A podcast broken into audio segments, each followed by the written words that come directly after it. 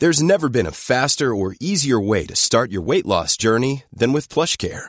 PlushCare accepts most insurance plans and gives you online access to board-certified physicians who can prescribe FDA-approved weight loss medications like Wigovi and Zepbound for those who qualify. Take charge of your health and speak with a board-certified physician about a weight loss plan that's right for you.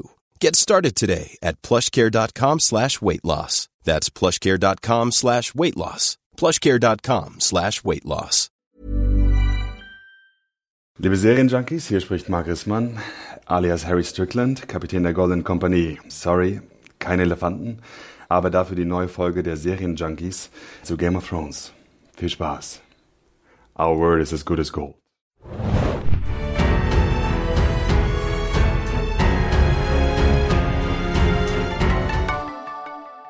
Ob auch unser Wort Gold wert ist, das werden wir in den nächsten zwei Stunden herausfinden. Wir begrüßen euch hiermit herzlich zu einer neuen Ausgabe des Serienjunkies Podcast zu Game of Thrones, der finalen Staffel und genauer The Bells, die fünfte Episode der achten Staffel, die vorletzte überhaupt in der Geschichte des Fantasy-Dramas. Mein Name ist Felix, ich bin euer Moderator. An meiner Seite sind wie immer meine geschätzten Kollegen Hanna. Hi, hi. Und Mario. Grüßt euch. Und wir legen gleich los mit, äh, ja, wie bereits erwähnt, die vorletzte Episode ever. Äh, doch bevor es soweit ist und wir uns in diese Besprechung stürzen, die äh, sicherlich einige sehr interessante Diskussionen hervorbringen wird. Wie immer ein bisschen organisatorisches Vorgeplänkel von unserer Seite. Erstmal nochmal der Hinweis zur letzten Woche zu dem Podcast, den wir da mal etwas früher rausgebracht haben. Der war zwar da, ist aber innerhalb kürzester Zeit wieder weg gewesen. Das muss ich nochmal ganz kurz erklären. Da gab es einen kleinen technischen Fauxpas. Das lag nicht an uns, das lag an unserem Podcast-Hoster. Äh, den konnte ich dann, also das Problem konnte ich dann erst etwas später fixen, weil ich an dem Abend indisponiert gewesen bin. Und dann war das erst am nächsten Morgen möglich. Und mit einem einfachen Klick war dann auch wieder alles genau da, wo es hingehört. Das passiert halt leider manchmal. Äh, bitte entschuldigt da im Nachhinein, wenn ihr irgendwie ein bisschen auf den Podcast gewartet habt, aber er war auf einmal weg. Schade, doof, weggezaubert wie aus dem Nichts. Aber es lief ja dann alles. Äh, dann, wie immer, auch Hinweis auf Feedback. Da gebe ich auch gleich an Hannah ab. Die hat noch ein bisschen was von iTunes. Und ich werde dann auch noch ein paar Sachen erwähnen. Äh, und äh, dann kann eigentlich es auch schon dir gleich weitergehen, Hannah.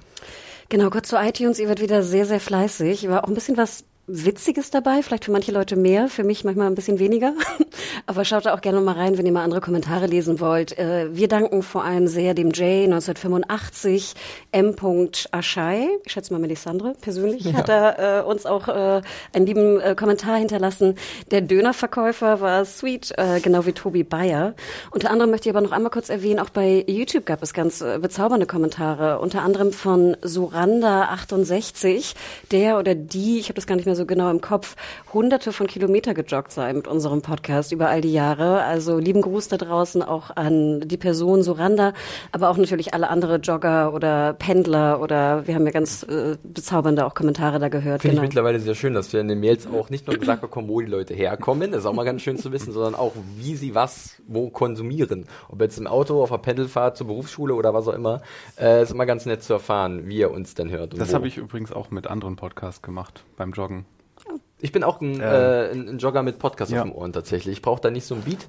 Äh, das geht mittlerweile ganz gut ohne und äh, dann habe ich lieber irgendwie Leute auf den Ohren, die irgendwas erzählen und ich nehme noch was mit auf meiner Strecke. Ja, ich finde auch immer ganz süß, wenn Leute sagen, sie freuen sich auf den Weg zur Arbeit am nächsten Morgen. das, das ist doch was Gutes, das stimmt allerdings. Äh, dann sage ich noch ein bisschen was zum Feedback. Es war wirklich ähm, sehr schön, was da kam. Wir haben ja letzte Woche mal so ein bisschen äh, Einblick in unsere Serienseelen äh, geboten und ganz manipulativ äh, um eure Aufmerksamkeit gebuhlt. Ähm, da kamen viel, viele coole Sachen zurück, auch viel Verständnis und sehr viele konstruktive Anregungen und Wortmeldungen äh, via Mail, aber auch über Twitter zum Beispiel. Und äh, da wurde auch nochmal die Frage laut nach ähm, einem möglichen letzten, allerletzten Podcast, äh, so abschließen, wie wir das die letzten Jahre auch gemacht haben. Da hatten wir ja immer am Ende jeder Staffel noch so eine Art Vorschau-Podcast auf die kommende Staffel, die dann äh, uns erwartet von Game of Thrones, ist ja dieses Jahr dann nicht mehr der Fall, aber wir werden trotzdem eine siebte Podcast-Ausgabe dann noch produzieren mit ein bisschen Abstand zum Finale, vielleicht eine Woche später gleich, vielleicht zehn Tage, wir gucken mal, aber es kommt dann auf jeden Fall um da nochmal ein bisschen durchzuatmen und vielleicht dann auch auf Themen einzugehen, wie die Serie mittlerweile wahrgenommen wird, wie sich vielleicht auch die Wahrnehmung verändert hat in den letzten Jahren von so einem riesen Mammutding, über das jeder und alles berichtet. Äh, und wie wir dann vielleicht auch am Ende mit ein bisschen Abstand, wie gesagt, zu diesem Finale stehen, das uns dann nächste Woche schon erwartet. Also seid gespannt. Wenn wir eine Woche warten, können wir auch die Doku noch mitnehmen. Richtig, wurde jetzt auch angekündigt, gab es so einen Trailer, The Last Watch heißt das Ding, äh, da wird nochmal sehr, ähm, oder soll nochmal sehr ausführlich darauf eingegangen werden, äh, wie denn diese ganze Sache produziert wurde und wie es dann dazu kommen konnte, dass alles dann so dazu kommt, wie es dann kommen wird. Also Wir die ja letzte nichts. Staffel zumindest, ja. Letzte Staffel zumindest, genau. Wir haben jetzt ja schon bei den aktuellen Folgen immer wieder sehr umfangreiche Behind-the-Scenes-Einblicke bekommen und das wird da wahrscheinlich nochmal ein bisschen getoppt mit bisher noch nicht veröffentlichtem Material äh, zu dem Produktionsablauf. Da sind wir auch gespannt und vielleicht passt das ja, genau, dass wir das irgendwie so miteinander kombinieren können. Da könnt ihr auch schon mal eure Stifte wetzen, beziehungsweise äh, eure Fingerchen in Stellung bringen, um uns dann vielleicht für diese letzte Ausgabe nochmal zu schreiben, ähm, was euch bei der Serie besonders gefallen hat, nicht so gefallen hat, was euch bei der achten Staffel nicht gefallen hat. Das erwähnen wir am besten nochmal nächste Woche, wenn wir über die letzte Folge gesprochen haben.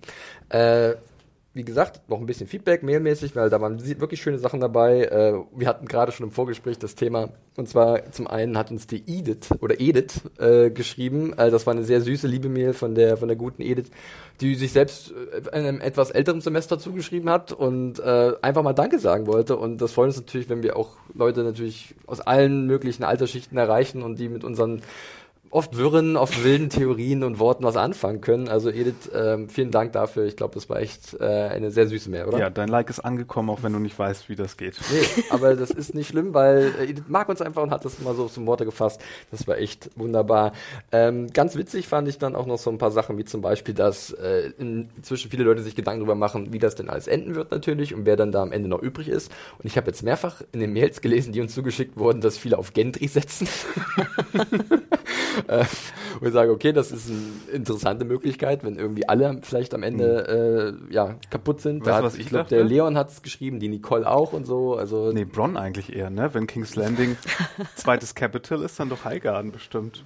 Also meinst du, das wird dann so runtergerechnet, ja, Ja. das nächste. Hm. Möglich? Wer weiß, wer weiß. Äh, dann hat uns, äh, ich muss mal kurz schauen, wo das war. Ich glaube nämlich, bip, bip, bip. Genau, Roman hat uns auch geschrieben aus der Nähe von Nürnberg, der sich wie wir letzte Woche auch etwas hin und her gerissen gefühlt hat und äh, es nicht ganz einfach für ihn gewesen ist, ähm, eine Meinung zu formulieren zu dieser Episode ähm, The Last of the Starks.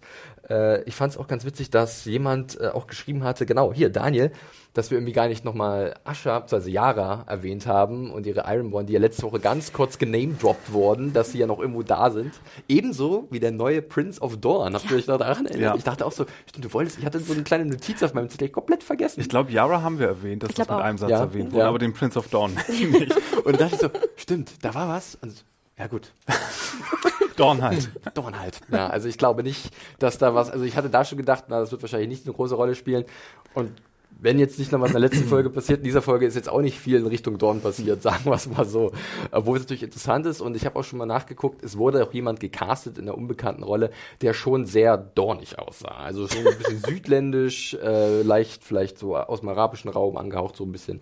Und ähm, keine Ahnung, was sie dann für ein No-Name da hinsetzen, weil, äh, ja, also in Büchern gibt es noch gewisse potenzielle Nachfolger von äh, den ganzen, also von äh, Trist, Trist, nee, halt stopp. Tristane war der Sohn, äh, Doran war der, der, der Prinz, genau. Er hat noch einen Sohn in Büchern, aber ich glaube nicht, dass wir da noch irgendwelche Fässer aufmachen. Da, da können wir uns, glaube ich, ruhig zurücklehnen. Vielleicht wird ja noch ein Spin-off bestellt. All Dawn, all the time. Ja, bitte, bitte. äh, da, da, ja. vielleicht, wer weiß. Äh, genau. So, dann schaue ich mal, dass wir vielleicht die restlichen Sachen so ein bisschen zwischendrin einarbeiten. Es gab auch wirklich schon sehr viele Mails zu der aktuellen Episode. Ähm, da war alles mit dabei von Leuten, die auch wieder versucht haben, sich in verschiedene, verschiedene Positionen reinzuversetzen, von Leuten, die hart abgerechnet haben mit der Serie. Ähm, es ist nichts Neues in dieser Staffel, dass eine Episode sozusagen die Gemüter spaltet. Und ähm, das ist auch hier der Fall mit The Bells. Und damit wollen wir jetzt auch endlich beginnen. Ne? Wir legen los, The Bells, bevor jedoch die Glocken läuten und wir uns hineinstürzen in diese Episode, hat Hannah noch etwas für euch. Genau, wir haben nämlich einen neuen Sponsor bekommen für diese Episode und der wird sehr unbekannt sein für viele Podcast-Hörer. Es ist nämlich Audible.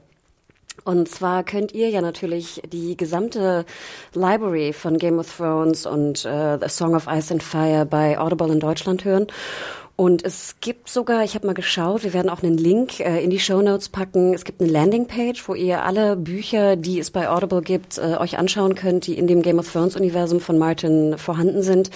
Ich habe ja auch selber, glaube ich, mal in den letzten Folgen ein bisschen vom Heckenritter gesprochen. Der ist ja auch da, kann ich nur sehr empfehlen, wenn jemand sich vielleicht neu mal in die Game of Thrones Bücher reinhören möchte, da vielleicht mal anzufangen, weil es relativ kurz ist im Vergleich, aber auch wirklich ein schöner, schönen Einblick mal gibt und ein bisschen leichter, sage ich mal, vielleicht rangeht an die doch sehr komplex, komplexen tausend Seiten Bücher, die dann äh, natürlich auch ein bisschen äh, komplexer sind als jetzt der Heckenritter zum Beispiel.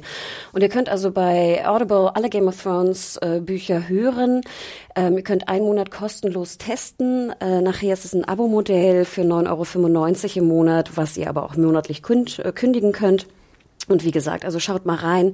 Ich glaube, ich werde zuerst hier mir Fire of Blood noch rein äh, reinhören. Das ist hier, glaube ich, das letzte Buch, was mir noch so ein bisschen fehlt in der Martin Game of Thrones äh, Ära, ähm, bevor natürlich irgendwann hoffentlich äh, der sechste englische Band dann äh, erscheint. Aber ja, auch Fire and Blood ist unter Feuer und Blut mhm. bei Audible für euch zu hören. Ja, vielen Dank an Audible für die Unterstützung. Äh, jetzt, wo du es gerade nochmal erwähnt hast, das sechste Buch von George R. Martin, da äh, äh, gibt es ja gerade eine Theorie, beziehungsweise ein Gerücht im Netz, was kursiert, wo ich sehr auch ein bisschen lachen musste und wo mir auch George R. Martin wieder ein bisschen leid tat, denn äh, irgendjemand, ich weiß gar nicht, wer es genau berichtet hat, viele haben es aufgegriffen, angeblich soll er schon längst seine Bücher fertiggestellt haben, Teil 6 und 7 und nur warten, bis die Serie zu Ende ist, um es dann zu veröffentlichen. Er hat mittlerweile sogar selbst dazu Stellung bezogen auf seinem Blog und das natürlich ins Reich der Fabeln verwiesen und man merkte in seinen Worten schon so ein bisschen Frustration an, war mein Eindruck. Oder Mario, du hast es auch mitbekommen. Ich habe es auch mitbekommen und es ist wirklich witzig. Also ich weiß, ich weiß mittlerweile nicht, also es ist ähm, mittlerweile so ein Biest geworden, dieses Universum und ja. diese, diese, diese, Marke. Das wäre auch äh, marketingstrategisch überhaupt nicht klug, weil du als Publisher immer gleichzeitig mit dem Ding raus willst und nicht irgendwie warten willst, bis irgendwas fertig ist. Das ist es ist einfach Quatsch. Da ja, bin ich mir sehr, sehr sicher. Und wie gesagt, wir haben es auch von George R. Martin selbst gehört. Ähm, der werkelt weiterhin, äh, weiterhin an diesen beiden Büchern und er meinte sogar, er hat noch nicht mal mit Dreams of Spring angefangen, weil er ja noch nicht mal Winter Winter fertig ist. Also was wollt ihr von mir? Ähm, lass mal den alten Herrn mal ein bisschen in Ruhe, Ray sagen. Kurze Klammer, ich habe neulich ein sehr schönes Video gesehen bei YouTube, wo ein großer Buchfan äh, versucht hat, die einzelnen Kapitel aufzuteilen, die er eigentlich schreiben müsste oder geschrieben hat, die in das sechste Buch reingehören und mhm. wie viele Kapitel er eigentlich bräuchte und dass das von der, vom Aufwand her gar nicht gedruckt werden kann als Buch. Weil er also mindestens von den verschiedenen Point-of-View-Charakteren halt irgendwie vier Kapitel, fünf Kapitel, drei Kapitel. Und es sind schon so viele Charaktere geworden, dass es, wie gesagt, nicht druckbar ist. Hm. Also, dass es wohl scheinbar ein Maximum gibt, ne, an Seiten, die du drucken kannst und veröffentlichen kannst. Stimmt, epische Geschichten, die irgendwie auf einmal viel kürzer abgeschlossen werden, als sie eigentlich müssten, das haben wir ja irgendwie noch nie gesehen. Und ich glaube, der Titel Selten war irgendwie, Mario. Does Winds of Winter fit in Winds of Winter? Ich glaube, das war so die, die, und seine Theorie war, dass er es eigentlich spalten müsste, auch in zwei Büchern, ja. den sechsten Band dann. Es ist ja so ein bisschen interessant, was Mario gerade so nonchalant angedeutet hat. Äh, Habe ich auch ein paar interessante Sachen noch gelesen, denn mittlerweile, ist, oder es war ja schon immer so, dass die Serie und die Bücher gerne miteinander verglichen wurden. Ähm, und äh, man muss einfach akzeptieren, dass beide, sowohl die Serienmacher als auch Joshua Martin, zwei komplett verschiedene Ansätze verfolgen. Ähm, der eine ist so ein wilder Gärtner, wie er sich selber mal bezeichnet hat, der Sachen sprießen lässt, Samen sät und guckt, wo was hinwächst und vielleicht dadurch irgendwann einen sehr überwucherten Garten hat, den er nicht mehr kontrollieren kann. Äh, die anderen sind da etwas, äh, sagen wir mal, eher mit dem mit der Heckenschere unterwegs und kürzen viel ein, ähm, rationalisieren, rationalisieren Dinge weg die uns dann vielleicht wehtun oder die vielleicht auch wenig Sinn ergeben im Nachhinein. Ähm, die Wahrheit liegt wahrscheinlich irgendwo dazwischen, was der beste Weg ist. Und äh, den zu führen oder den zu gehen, ist, glaube ich, alles andere als einfach.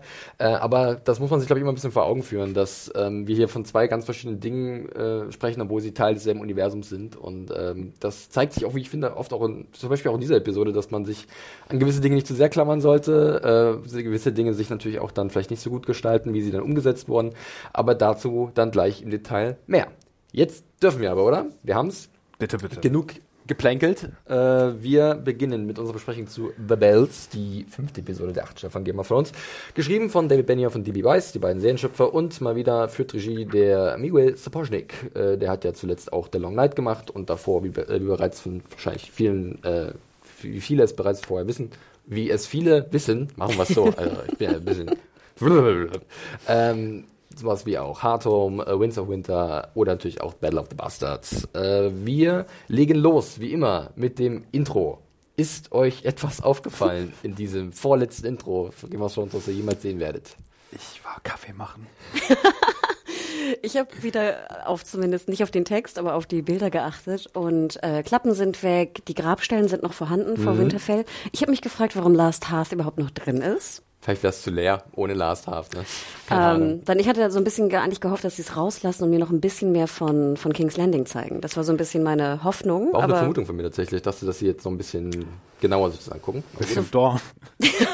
Dragonstone wäre noch eine Option gewesen, Zum tatsächlich. Ähm, dass man zwar sieht in der Episode, aber nicht im Intro. Äh, also ja. das fand ich so ein bisschen schade. Ich hatte das Gefühl, es war eigentlich derselbe Vorspann wie davor. Minimale Änderung, war ein ganz cooles kleines Detail und zwar auf den Mauern von King's Landing sind Ballisten angebracht. wirklich? Ganz Oh, neu, süß. die waren vorher noch nicht zu sehen und jetzt haben sie einfach die noch drum drauf geschraubt, äh, weil hm, wir könnten das nicht anders, also es ist einfach so, da kommt was auf King's Landing zu und dafür braucht man halt so welche Ballisten auf den Mauern. Und das war in der 4 noch nicht? Das war meines Wissens nach in der 4 noch nicht Ah, gewesen. ja. Aber ihr könnt mich da gerne nochmal korrigieren, wobei natürlich auch schon Ballisten in der vierten Episode auf der Mauer war, aber das war irgendwie jetzt zumindest ein Detail, was mir zumindest zum ersten Mal aufgefallen ist. Ich habe es nicht nochmal gegen gecheckt. Ansonsten fehlen Namen. Das ist halt noch das große Ding. Wir haben keine Sophie Turner, wir haben keinen Isaac Hempstead Wright, keinen John Bradley, keinen Christopher Hio, keinen Hannah Murray. Also es wurden schon ein paar Leute rausgelassen, von denen wir letzte Woche uns schon so ein bisschen verabschiedet haben, zumindest äh, bei einigen wahrscheinlich für immer, bei anderen noch nicht ganz. Das werden wir ja sehen. Glaubt ihr denn, dass in der nächsten, im nächsten Vorspann dann ein kaputtes King's Landing zu sehen ist? Ich denke schon. Ja, Wenn ne? sie schon das Winterfell zerstören im Vorspann, könnte ich mir vorstellen, dass äh, King's Landing auch gezeichnet sein wird äh, von den Dingen, die in dieser Episode passieren. so, dann legen wir los mit unserem ersten Handlungsstrang oder unserer ersten Szenerie und zwar beginnen wir auf Dragonstone. Wir haben es gerade schon erwähnt, wir kehren erstmal zurück zum Hauptsitz der Targaryens, ähm, also wo Daenerys sich jetzt erstmal wieder hin zurückgezogen hat und wir blicken auf Varys, der fleißig, fleißig Briefe schreibt und die Wahrheit über Jon Snow in die Welt hinaustragen will. Und ich frage mich erstmal, an wen schreibt er diese Briefe? Habt ihr gleich eine Vermutung gehabt, vielleicht, wer denn noch alles in Kenntnis gesetzt werden könnte, um dann dafür gewonnen zu werden, um Daenerys abzusetzen? Dorn. Yara. Ja. Na, er hat bestimmt irgendwie so eine Briefkette in, in der Rückhand, die er aktivieren kann und die dann. Ich denke so ein bisschen an Illyrio Mopatis vielleicht aus Pentos, sein alter Uh, Ränkeschmied, mit dem er zusammen schon in der ersten Staffel wild geplant hat, was das Beste wäre für das Reich. Aber ich weiß nicht, wie groß der Einfluss da drüben ist, weil wir haben ja nicht so viel Verständnis von den Machenschaften in Essos. Stimmt. Er könnte es auch hier dem, dem komischen Grumpy Dude aus Old Town schicken. Weißt du, damit er sein Buch wieder voll machen kann. Ja, aber die halten sich ja generell aus solchen politischen Sachen einfach Mhm. raus. Ne? Wenn, dann müsste ja irgendjemand kontaktieren, der einen gewissen Einfluss hat oder die Möglichkeit hat, wirklich die Drachenmutter vom Thron zu stoßen. Aber wen gibt's denn noch? Ja, das ist eine gute Frage, aber wir merken uns so ein bisschen mal diese Briefe, die er schreibt, denn gut möglich, dass vielleicht doch welche ihren Weg aus diesem aus Dragonstone herausgefunden haben. Äh, auf jeden Fall wird ihm erstmal berichtet von der lieben kleinen Martha. Fand ich irgendwie einen lustigen Namen für in dieser Welt von Game of Thrones und der ist so ein bisschen für mich verbraucht seit Superman wie Batman, äh, wo beide im letzten Moment gemerkt haben, deine Mutter heißt auch Martha? An den Film musste ich sehr oft denken, aus irgendeinem Grund. Ähm, also, aber gut, äh, vielleicht haben einige Leute auch diese Figur wiedererkannt, denn die, das kleine Mädchen, das stand tatsächlich in den Krypten von Winterfell neben Varys. Der hat seinen kleinen Vögel, ein kleines Vögelchen gleich mitgenommen nach Dragonstone, irgendwie als Spionin oder so. Ja, und man merkt schon so ein bisschen, die Stimmung ist durchaus geknickt. Daenerys ist nicht mehr wirklich, also ähm, ja, irgendwas scheint da gerade vorzugehen. Und ich persönlich habe auch gleich gemerkt, äh, ein ungutes Gefühl liegt in der Luft. Die Atmosphäre ist irgendwie sehr dicht und das fand ich irgendwie ziemlich, äh, schon mal einen guten Einstieg. Also ich weiß nicht, wie es euch ging. ähm, bevor ich irgendwas anderes über diese Folge sage, Ja. was wahrscheinlich irgendwie dann ein bisschen wieder aus der Rumpup-Ecke ist, aber bevor ich irgendwas anderes sage, muss ich sagen, die er- erste halbe Stunde besonders äh, dieser Folge, die war unheimlich gut inszeniert. Ja. Es gab unheimlich viele gute Einstellungen, unheimlich gute Bildkompositionen äh, und so. Das war, das war, muah. Ja, bin ich absolut bei dir. Ähm, da würden wir, glaube ich, gleich noch vertiefen. Äh, also zum einen als mal dieser sehr ruhige Anfang und das halt merkt, da ist, braut sich was zusammen über Dragonstone und äh, wir hören erstmal nur, wie es denn Daenerys, dieser Figur, die halt mitten im Tempel steht, gerade geht. Und dann wird erstmal nur über sie gesprochen eigentlich. John kommt ja dann auch an und wird in Kenntnis gesetzt, was passiert ist. Und da versucht Varys ja schon so ein bisschen vielleicht zu sagen, hey, wärst du vielleicht bereit, ja, den Ersatzmann zu geben für, für Danny und äh, weil ich bin mir bei dir sicher, dass es besser läuft und bei Daenerys ist mal wieder dieser ominöse Münzwurf der Götter ein Thema. Ähm, das Schicksal der Targaryens, äh, wie es ihm vorbestimmt ist, bei vielen zumindest. Und was uns natürlich auch automatisch an den Mad King, an Aerys II., den Vater von Daenerys erinnert. und er ist eine verdammte Frau. Äh, sie ist eine verdammte Frau. Weiß ich nicht, ob ich, ich, ich sehe das ein bisschen anders. Ich will es nicht aufs Geschlechter be bezeichnen, dieses Problem. Na, das Äh, hat Varus gesagt. Ja, gut. Hat er alles? Also er hat das vorher gesagt, dass ein Ja, ja. männliches Geschlechtsteil ein bisschen vorteilhafter wäre für jemanden in Westeros. Ja, aber das ist auch so ein bisschen stranges zu sagen, nachdem wir irgendwie sieben Staffeln lang eine Götterdämmerung für die ganzen Herrscher und so hatten, auch vor allem ja in der ersten Staffel schon. Und dann sagen wir am Ende, ja, alles schön und gut, aber in Wirklichkeit funktionieren wird das doch nur mit einem Naja, Punkt. ich kann, ich kann den Punkt, von dem Also von halt, dem- von der- kommt, genau. schon in gewisser Weise nachvollziehen, weil er halt pragmatisch ist und weiß, wie es läuft. Äh, und er hat halt dieses Ziel. Also es ist natürlich, fühlt sich nicht gut an, sehr seltsam, aber im Endeffekt, Varys hat eine klare Idee, was er äh, erreichen will. Die beste Lösung für den Realm. Und äh, da sieht er halt den Tatsachen ins Gesicht so niederschmetternd und ja, nicht wirklich inspirierend das auch ist. Denke ich mir zumindest bei sowas. Vielleicht noch mal ganz kurz zu der Anfangsszene mit seiner kleinen, äh, mit seinem kleinen Vögelchen. Habt ihr das auch so? Ich habe dann abends noch mal die Folge noch mal geschaut und fragte mich dann, ob denn Wahres sie beauftragt habe, äh, Dani umzubringen Nein. oder zu vergiften. nee, weil ich finde, ähm, ich habe mich ja immer gefragt, ähm, es ist doch viel, wäre doch eigentlich viel schlauer für Varys, Varys, statt die ganzen Briefe zu schreiben und sich sowieso in Gefahr zu bringen. Er gibt sich in Gefahr und er sagt auch dieses schöne Zitat, ne, die die Belohnung ist sehr viel größer, je höher das Risiko ist. Und äh, im Endeffekt hören wir ja, dass Dani nichts gegessen hat. Ja, warum und lachst du so? Ich dachte, das wäre total. Ernsthaft? Ja. Ja, nein. Und sie kommt doch Ich zurück und ein- sagt, das ist eine sehr wilde äh, Nein, und sie kommt Gedanken. doch zurück und sagt, es hat irgendwie nicht funktioniert. Und dann sagt Varys, ja, dann versuchen wir es morgen nochmal. Mhm. Und deswegen habe ich das wirklich auch beim zweiten Mal gucken, dachte ich so, ach, wie interessant, er versucht es doch, sie umzubringen. Weil ich Okay. immer denke, wenn du so dagegen bist, dann ist es doch viel schlauer, Varys, wenn du Mhm. versuchst, sie umzubringen, statt jetzt irgendwie deine Ränke, deine Briefe zu verschicken, wo du nicht weißt, ob es funktioniert oder nicht. Du willst sie aufhalten. Du ahnst, dass sie Menschen Mhm. umbringen will.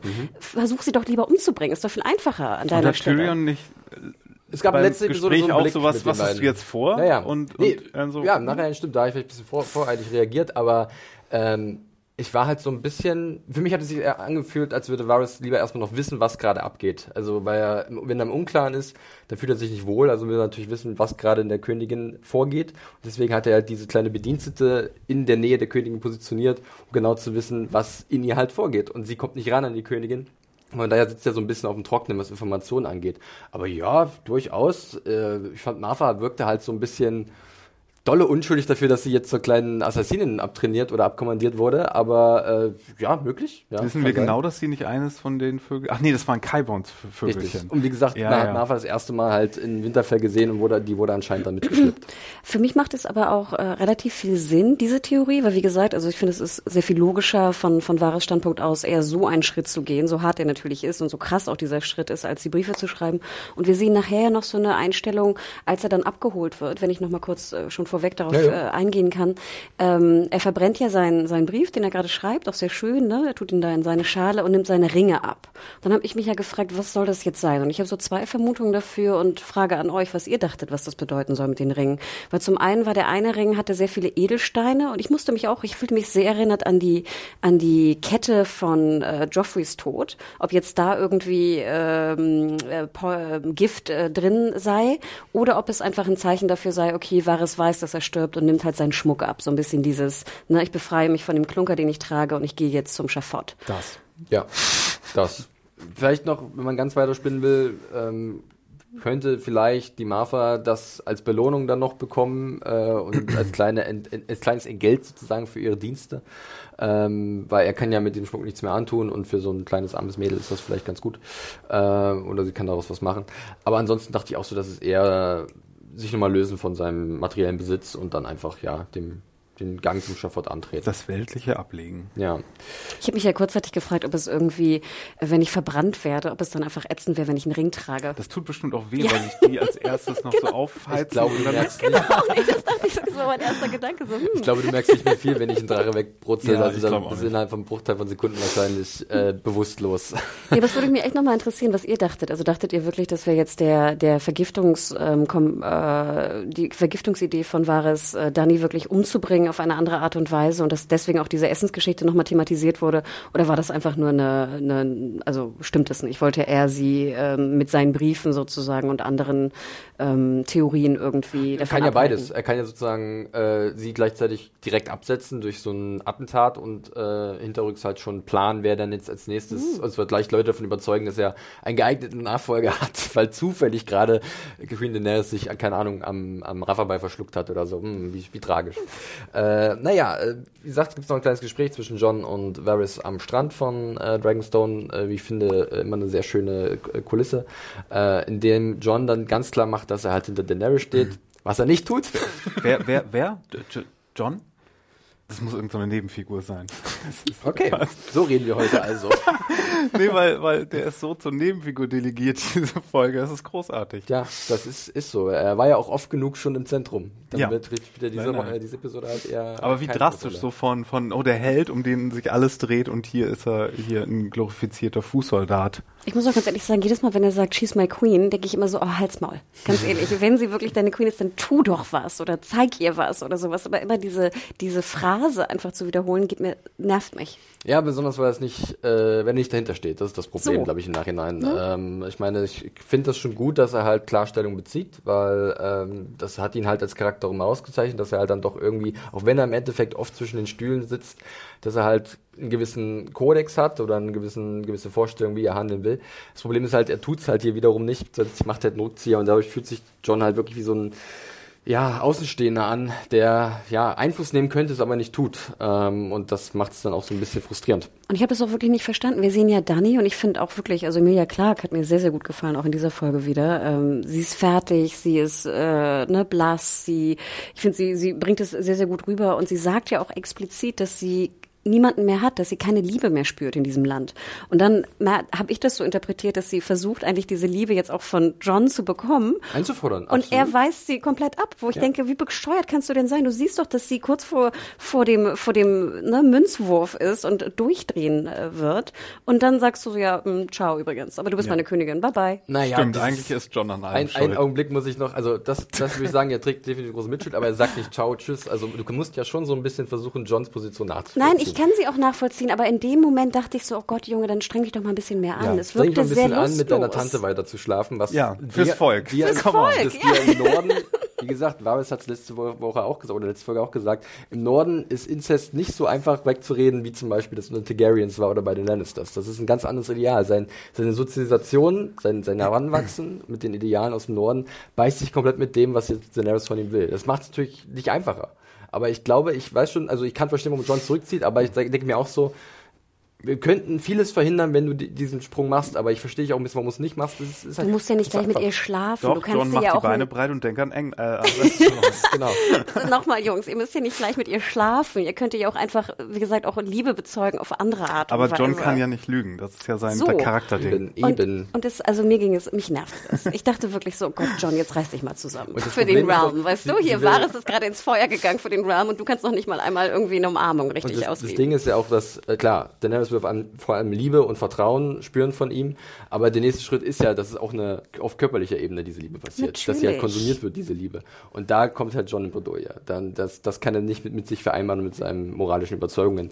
Und äh, deswegen kann es dann im Endeffekt nur diesen Weg gehen. Und es ist für mich schon ein bisschen hart anzusehen, wie dann äh, das natürlich auch Daenerys registriert. Weil sie weiß, Sie hat ihm vertraut, äh, sie hat viel für ihn geopfert, sie hat äh, viel von ihren von ihrer Armee, von äh, sie hat auch, äh, ich habe ein bisschen mich an Dario zurückerinnert, den, der Mann, der sie geliebt hat, vollends, durch wirklich, äh, den hat sie zurückgelassen in, in Essos ähm, für, für ihren Traum und dann hat sie da das Gefühl gehabt, hier ist jemand Neues, dem ich vertrauen kann, der mich wirklich liebt und der lässt mich jetzt fallen wie eine heiße Kartoffel, ist natürlich äh, für sie noch wieder der nächste äh, Nackenschlag, ähm, der sie vielleicht in eine Richtung motiviert, die nicht so schöne äh, ja, Auswirkungen hat.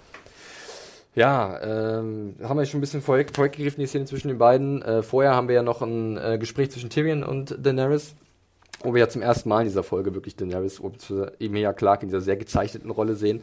Ähm, ja, bewusst, glaube ich, so, wie sie aussieht, also mit sehr zotteligem Haar und tiefen Augenringen und ähm, ja, einfach am Ende mit ihren Kräften. Und da wird ja auch gesagt, dass John sie verraten hat und indirekt ist es halt einfach so. Über ein paar Ecken, aufgrund von dem, was er halt weitergegeben hat, ist alles zurückgekommen, wie ein fieser, gemeiner Boomerang.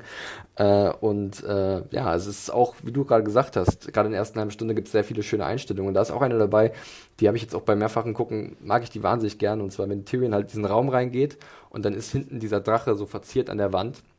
Und das mhm. Maul schaut zum Beispiel Tyrion an. Also er bewegt sich wirklich rein in die Höhle ja. des Drachen so ein bisschen. Also da gibt es so viele kleine äh, Anspielungen. Auch generell äh, es ist wieder Zaposchnik zusammen mit, ich glaube, Tim Porter ist sein Cutter. Äh, die lieben Matchcuts. Du hast, oh, glaube ja. ich, so viele sehr schöne Übergänge, auch schon am Anfang, ähm, wenn Varys dann gegrillt wird von, von Drogon, geht's dann irgendwie zur Feuerstelle von Daenerys und Grey Worm und das spielt sich so in der ganzen Episode auch weiter ab. Und ich fand es auch sehr auffällig in dieser Folge, gerade in der davor, dass es einfach so viel smoother, äh, so viel sanfter auch geschnitten wurde und die Übergänge so viel besser waren. Bis auch, ja, bei den Action-Szenen vielleicht ein bisschen ruppiger später. Ich denke gerade auch an die Szene, wo die du meintest eben mit dem äh, Kampf, dem Clegane Bowl und ja, dem Rest, Aria. der da passiert. Das ist Wahnsinn. Aber das, ja. Mir hat das sehr gefallen. Ja? Dir war es zu, ja. zu ruppig? Ich, ich fand es etwas desorientierend, okay. glaube ich, okay. ja. Naja, das, das, das ist ja subjektiv. Ja. Also ja, von daher ist ja okay. Ähm, und ich fand auch hier merkte man auch nochmal gut dieses, dass ich hatte wirklich auch Angst um Tyrion in dem Moment. Und dass er, er schleicht ja fast so ein bisschen zu ihr, weil ich glaube, ja. er hat einfach auch der Beschiss und sie macht es ja jetzt auch mal klipp und klar deutlich. Und wie er, wie er da auch da reinkommt, die, äh, diese Einstellung, da sieht er halt auch unheimlich klein aus ja. in diesem Raum. Also jetzt nur pun intended, aber ne? Und was in, auch sehr cool ist, dass Bild. sie dann halt relativ schnell in so sehr äh, nahe Aufnahmen wechseln zwischen den beiden und dadurch ist halt gleich eine ganz andere Intensität irgendwie zu spüren. Stimmt, und, das war sehr äh, dicht. Ne? Ja, mhm. äh, erst in der rechten Ecke des Bildes, mhm. sie ist in der linken, also immer wenn sie halt den, den Wechsel zwischeneinander haben. Das ist, das ist clever inszeniert, sagen wir mal so, dass ich gleich ein gutes Gefühl bekomme, beziehungsweise ein ungutes Gefühl mhm. für die Situation. Und er kriegt und, fast den Mund nicht auf. Er ist so leise. Ja, ist er, definitiv. Ähm, ja, und ich fand, das war super erdrückend. Also wie du sagtest, die erste halbe Stunde, also oder 15 Minuten, glaube ich, war das nur die, die erste, der nee, erste Teil. Tatsächlich halbe Stunde, ja. halbe Stunde Minuten komplett? ungefähr. Also bevor der, der die Sache passiert. Wenn die Nacht endet sozusagen. Nach einer halben Stunde nee, ist es Tag und King's Landing sozusagen. Also mhm. ist wirklich so. Genau, aber ich meine jetzt sozusagen der erste Dragonstone-Teil, ja. ne? Also ohne den, wo wir nachher vor King's Landing kommen. Ähm, ich fand, es war wahnsinnig beklemmend auch. Mhm. Ja, habe ich genauso auch in meiner Rüge geschrieben. Ist äh, sehr klaustrophobisch vielleicht mhm. sogar ein bisschen. Ähm, und ja, dann springen wir mal äh, zum Ende der Spinne, äh, was dann doch relativ abrupt kommt und sehr salopp lapidar von Daenerys ausgesprochen wird, äh, fand ich auch sehr, sehr, sehr cool inszeniert, denn äh, ich hatte mir schon sowas gedacht, aber wenn halt wirklich dann diese, diese schwarze Flugechse äh, aus der Dunkelheit hervorschnellt, äh, beziehungsweise langsam hervorkommt, mhm. sagen wir es eher so, und dann halt das Feuer speit, ähm, das, das, das hatte was, fand ich. Das, das äh, hatte mich auch irgendwie gut gepackt in dem Moment. Ich weiß nicht, wie, wie ihr das gesehen habt. Mhm, gruselig. Ich fand es wirklich gruselig.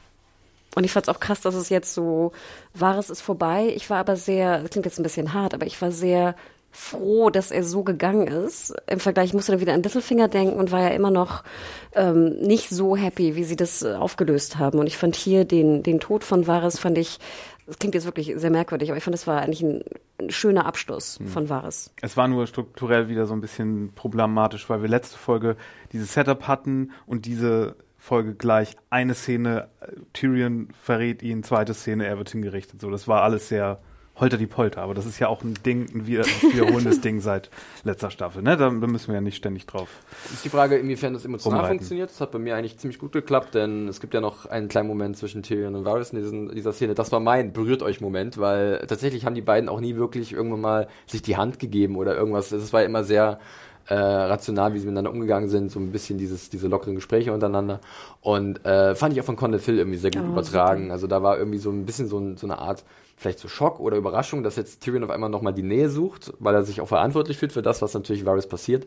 Äh, und ähm, damit hatte ich nicht gerechnet und dann war ich da auch relativ zufrieden, wie das zu Ende gegangen ist und dass es zu Ende gegangen ist, denn irgendwann musste es so enden. Zum einen, weil Melisandre es vorhergesagt hat, hey, mal wieder ein Punkt auf ihrer Prophezeiungsskala, äh, aber zum anderen, weil äh, auch so wie ein Charakter wie, wie also du kannst Varys jetzt nicht noch weiter spinnen lassen im wahrsten Sinne. Mhm. Weil äh, sonst du musst dieses, ihn irgendwann zu Ende führen, glaube ich, weil er so ein bisschen das mit dafür verantwortlich ist, dass das Spiel der Throne immer am Laufen war, aber darauf läuft es hinaus, dass es irgendwann nicht mehr laufen wird und das relativ zeitnah. Und das dürfen zum Ende der Serie keine Leute mehr über 30 im Cast sein. Das ist einfach die Regel. Okay. Das ist das, ist das Einzige, was die wenn, Serie macht. Wenn, du das mitgenommen hast, Leute dürfen. Aber mal ganz nebenbei, ne? Ähm, wir haben uns doch irgendwie so ein bisschen auch verrannt, als es um Littlefinger gab, weil wir immer dachten, nee, der hat bestimmt noch was anderes. Oder ich ich, ich speziell, ich speziell, ich speziell. ähm, oder ja, aber bei, bei Varys, da denke ich jetzt wieder an Staffel 1, 2 zurück, wenn er seine Gespräche mit Dings hatte. Ne? Bei Varys haben sie sich, glaube ich, so ein bisschen verzettelt, weil sie nicht wussten in der Serie, was wirklich seine Motive sind. Und am Ende ist er jetzt fürs Realm gestorben und seine Motive waren aufrecht, aber erinnert euch mal an Staffel 1, 2 zurück, wenn äh, Littlefinger ihn fragt, was ist deine Motivation eigentlich? Und er guckt so verschämisch auf den Thron. Das heißt, eigentlich wurde Varys in den frühen Staffeln, bevor er sich mit Tyrion zusammenschließt, auch immer so gespielt, dass man dass man nicht genau weiß, was seine Pläne sind und dass er dann wirklich so aufrichtig fürs Realm sich nur einsetzt, das ist ja eigentlich erst in Staffel 7 etabliert worden, als er, als er sich vor äh, Daenerys rechtfertigt. Und dass das jetzt wirklich auch so ohne doppelten Boden einfach seine Motivation war, könnte, weiß ich nicht. Also ich hatte das Gefühl, wenn ich mich recht erinnere, dass er eigentlich, fand ich, doch immer recht deutlich machte, dass er für den Realm da ist. Und ich erinnere mich an die Szene, die du meinst da unten. Ähm, ich hatte es trotzdem eher so aufgefasst, dass er auf den Thron guckt, nicht weil er ihn haben will, sondern weil er den richtigen, die richtige Person auf dem Thron haben möchte. So habe ich es interpretiert. Ähm, und ich fand eigentlich immer, deswegen wollte er ja auch Dani am Anfang umbringen, weil er eigentlich ja den Targaryen nicht da, ne, nicht da haben wollte. Ähm, also für mich war das äh, mein Lieblingswort seit der letzten Folge sehr charakterkonform. und ich fand es auch sehr schön, dass er also jetzt, ich fand, er ist eigentlich auch in der siebten Staffel und in der achten Staffel, obwohl ich auch fand, dass er sehr wenig zur Geltung kam, fand ich, war er doch sehr stringent in seiner Annahme, dass er für den Realm war. Also ich hätte damit eigentlich wenig Probleme und war eigentlich auch sehr glücklich, wie sie das abgeschlossen haben. Nein, ich war auch ganz zufrieden. Ich habe, ich wollte es nur mal in den Raum stellen, ob das nicht Ich- irgendwie, ich muss auch, ob aber- ihr das aus den Büchern vielleicht, ob er da vielleicht noch andere Sachen. brauchst du nicht die äh, Bücher für. Du kannst einfach die Serie nehmen und gleich in der ersten Staffel dir Varys angucken, wie er zusammen mit Illyrio Mopatis unten in der Red Keep rum, rumgeistert und sie darüber sprechen, wer der beste Kandidat wäre für den Thron. Und ähm, also ich bin da auch bei Hannah und sage, äh, Visey hat eigentlich für mich immer relativ klar gemacht, dass er persönlich kein Interesse hat an dem Thron, sondern einfach Interesse hat, äh, für den Ram zu arbeiten, was natürlich an und für sich auch eine sehr abstrakte Motivation ist. Wie definierst du das, für den Ram zu arbeiten? Ähm, kann da wirklich jemand komplett motivlos dieser, dieser Arbeit nachgehen? Oder kommt man nicht irgendwann in irgendeine äh, moralische Zwickmühle, um die richtige Entscheidung zu treffen? Jetzt fühlt sich natürlich alles so ein bisschen Hü und Hot an, weil er zwischendurch komplett überzeugt war von Daenerys und dann aber tatsächlich auch nicht nur jetzt in der achten Staffel, sondern schon in der siebten ähm, zwischendurch auch oder auch mit dem, was in Marine passiert ist, gesehen hat, dass vielleicht dann doch noch nicht die beste ist, aber es ist die beste, die wir gerade haben. Und mittlerweile haben wir jemanden, der vielleicht noch besser wäre und dementsprechend passt er sich wieder an. Also ich bin da auch bei Hannah, wo ich sage, ergibt für mich Sinn, wie er sich verhält. Ähm, Nein, ich fand, ich fand's ja auch gut. Ich fand auch seine letzten Worte gut. I hope I deserve this. Ja. Das war, das war das eben, da, da sagt er ja, oh, gesteht er ja so ein bisschen ein, vielleicht ist er ja wirklich fehlbar und denkt so, Ja. na, vielleicht, vielleicht liege ich ja falsch. Ich wollte noch kurz was sagen zu der Einstellung, die, die du vorhin erwähnt hattest, Felix. Das fand ich nämlich sehr schön in dem, ich glaube, es war äh, Inside the Episode, ähm, hat ja Suposhna, glaube ich, explizit nochmal gesagt, dass äh, Conleth Hill eigentlich diese Idee hatte mit dem Blick, äh, den er Tyrion gibt, äh, als dieser ihn anfasst. Und er halt dann auch meinte, oder er wurde gefragt als Schauspieler, warum er denn so guckt, also welche, welche Gefühl, welches Gefühl er verspürt. Und dass dann wirklich der Schauspieler ja von Varys wirklich sagt, ähm, er wurde noch nie angefasst. Was ich auch, da kommt mir sogar die Gänsehaut hier, wenn ich drüber nachdenke. Und das fand ich aber auch sehr schön, dass wir auch merken, dass die Schauspieler einfach schon so krass in ihren Rollen drin sind, dass er diese schöne äh, Szene auch wirklich einfach selber äh, die Idee dafür bringt, die Grundlage dafür bringt. Weil ich mich gerade an, war es die dritte Staffel? Rose, Rose, die prostituierte Rose aus Winterfell erinnere, die dann von Littlefinger für sein Bordell in King's Landing gekauft wurde, die ja es kurz versucht hat, bei Varys zu landen, mit einer äh, sehr dezenten Berührung, aber dann gemerkt hat, gut, da ist nicht mehr viel los, äh, südlich des Äquators. Ähm, eine kleine Berührung gab es schon mal in seinem Leben sicherlich. Äh, aber ja, genau das halt, ne? diese unerwartete Intimität zwischen zwei Charakteren, die das nie irgendwie hatten. Ähm, Ja, und er hat ihn ja verraten, ne? Das finde Ja, schon wild. ja, ja, Seinem absolut. Verräter.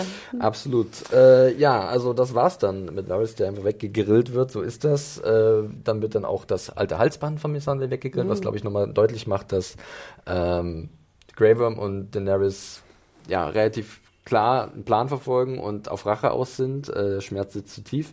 Und dann kommt ja das Gespräch zwischen John und Daenerys, das wir schon ein bisschen thematisiert haben, wo man einen Einsatz, glaube ich, sehr gut mitnehmen kann am Ende, let it be fear. Ja, Liebe bekommt sie nicht, dann muss ich halt mit Angst herrschen. Und sie sagt ja auch nochmal, äh, dieser Welt hier am Westeros wird sie nicht geliebt, nicht von John und von niemand anderem. Ähm, sie ist komplett auf sich allein gestellt und äh, dann muss sie halt einen anderen Weg verfolgen.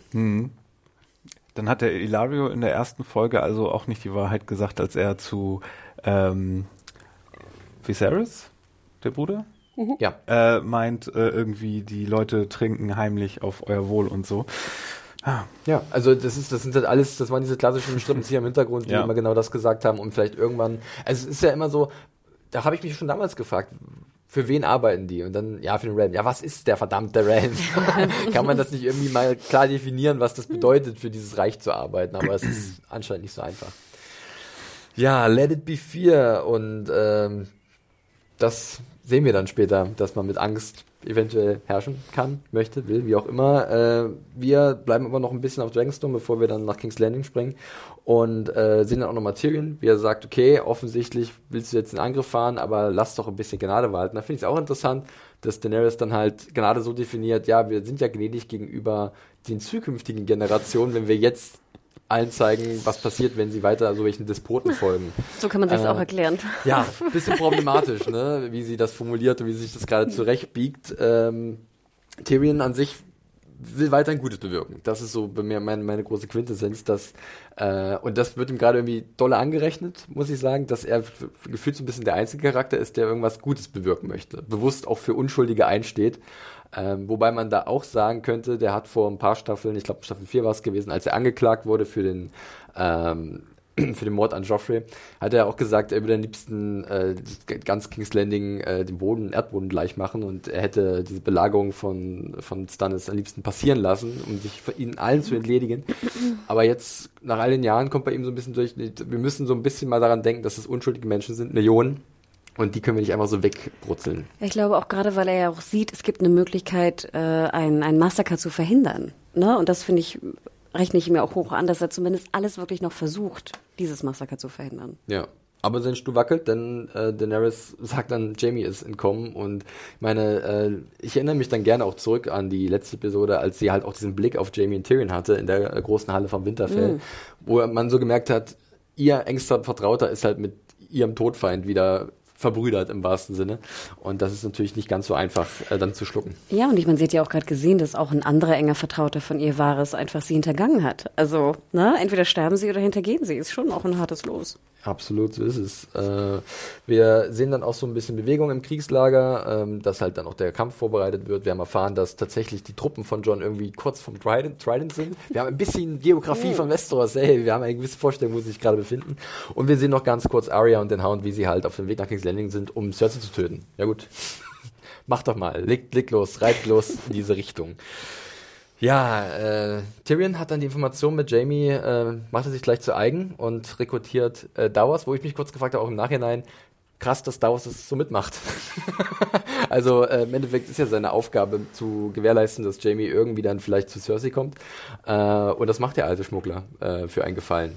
Weiß nicht, ob das nochmal zurückgezahlt werden kann oder weil er einfach gedacht hat, hm, okay, mache ich. Ich bin der einzige Schmuggler, der der Cast noch hat. Also müsste mit mir, müsste mich nehmen. Er wird ja auch angesprochen als der beste Schmuggler von ganz Westeros. Vielleicht ist er Hat so er Honig, geschmeichelt. Honig ums genau. Geschmiert, meinst du?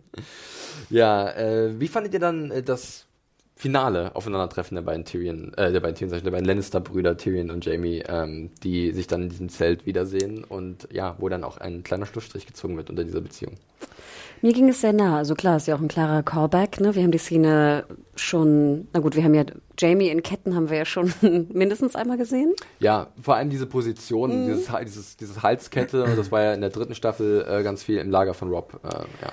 Und dann haben wir ja Tyrion in Ketten gesehen, äh, unten, ne, vor seinem Trial. Oder nach seinem Trial? Nee, vor seinem Trial. Davor auch, ja. Ähm, und ich muss ja gestehen, ich, ich werde, bin ja immer sehr gerührt, wenn es um Geschwister per se geht. Also natürlich ist mir da, sage ich mal, Bruderschwester natürlich näher, weil ich einen älteren Bruder habe.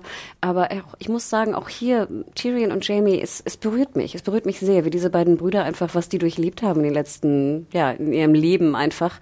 Und dass die sich wirklich ja auch sehr geliebt haben. Und er, ich glaube, Tyrion sagt ja auch explizit, äh, ohne dich hätte ich nicht überlebt, Jamie, weil du mir, äh, ne, weil du mich äh, unterstützt hast und auch vor den, vor der Gesellschaft einfach, die ihn auch irgendwie teilweise verachtet hat, natürlich extremst Er äh, hat ihn beschützt. befreit, nachdem er umgebracht werden sollte, dann. Äh, Aber auch sozusagen schon in seiner Jugend, Ja. ne, hat ja Jamie immer äh, versucht, Tyrion zu beschützen. Und dann natürlich, genau, hat er ihn befreit. Und ich fand ja auch ganz süß, wie er sagte, ich hätte nicht gedacht, dass ich dir dir den Gefallen nochmal zurück, äh, zurückgeben kann. Ähm, und ich fand auch, es, es machte für mich machte es Sinn, dass Tyrion denkt, okay, Jamie ist vielleicht der Einzige, der Cersei noch überzeugen kann. Darüber kann man ja, glaube ich, mal diskutieren. Mario, ähm, also siehst du es ähnlich? Kannst du Tyrion verstehen, dass er halt noch diese letzte Hoffnung hat, diesen letzten Strohhalm? Wenn jemand vielleicht noch eine nicht blutige Lösung herbeiführen kann, dann ist es Jamie, der halt Cersei irgendwie, ja, äh, ja, einreden könnte. Nee, gute Szene, guter Dinklage, ähm, nettes Brudergespräch, äh, das passte alles für mich sehr gut. Ich bin ja immer noch so ein bisschen überlegen, ob, ob ähm, Tyrion ist so ein bisschen für mich schwer einzuordnen gerade. Also ich hatte es ja gerade schon angedeutet.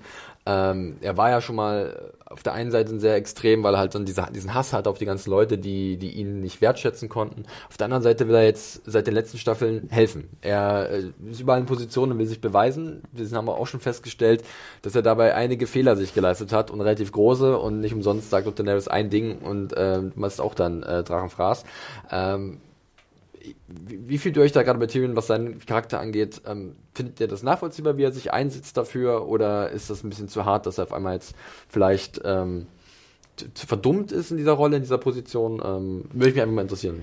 Na, ich glaube, wir haben auch in der letzten Folge, der vorletzten Folge schon in dieser Staffel haben wir ja schon eigentlich äh, als Fazit äh, besprochen, dass er sehr dümmlich rüberkommt oder dass er nicht mehr der schlaue Tyrion ist, so wie wir ihn aus den ersten Staffeln kennen. Ähm, jetzt weiß ich gar nicht, ich glaube, du hattest gesagt, nach der vierten, oder? Ist dieser Switch gekommen? Ich glaube, wenn Nachdem ich er halt aus King's Landing weggegangen ist mich, mich recht erinnere.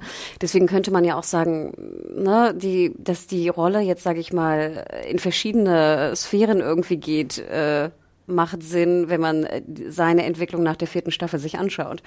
Ähm, ich finde, es ist jetzt relativ schlüssig, dass er versucht, die, äh, die Zivilbevölkerung von King's Landing zu retten und er alles dafür tut. Das wurde etabliert. Er will die beschützen, er will die retten. Er will nicht, dass King's Landing in der Massaker endet. So. Und dass er dafür jetzt auch einen Jamie befreit und das Risiko eingeht, dass Dani ihn tötet, finde ich, ist, macht Sinn für die Rolle, wie wir sie gesehen haben ab Staffel 4.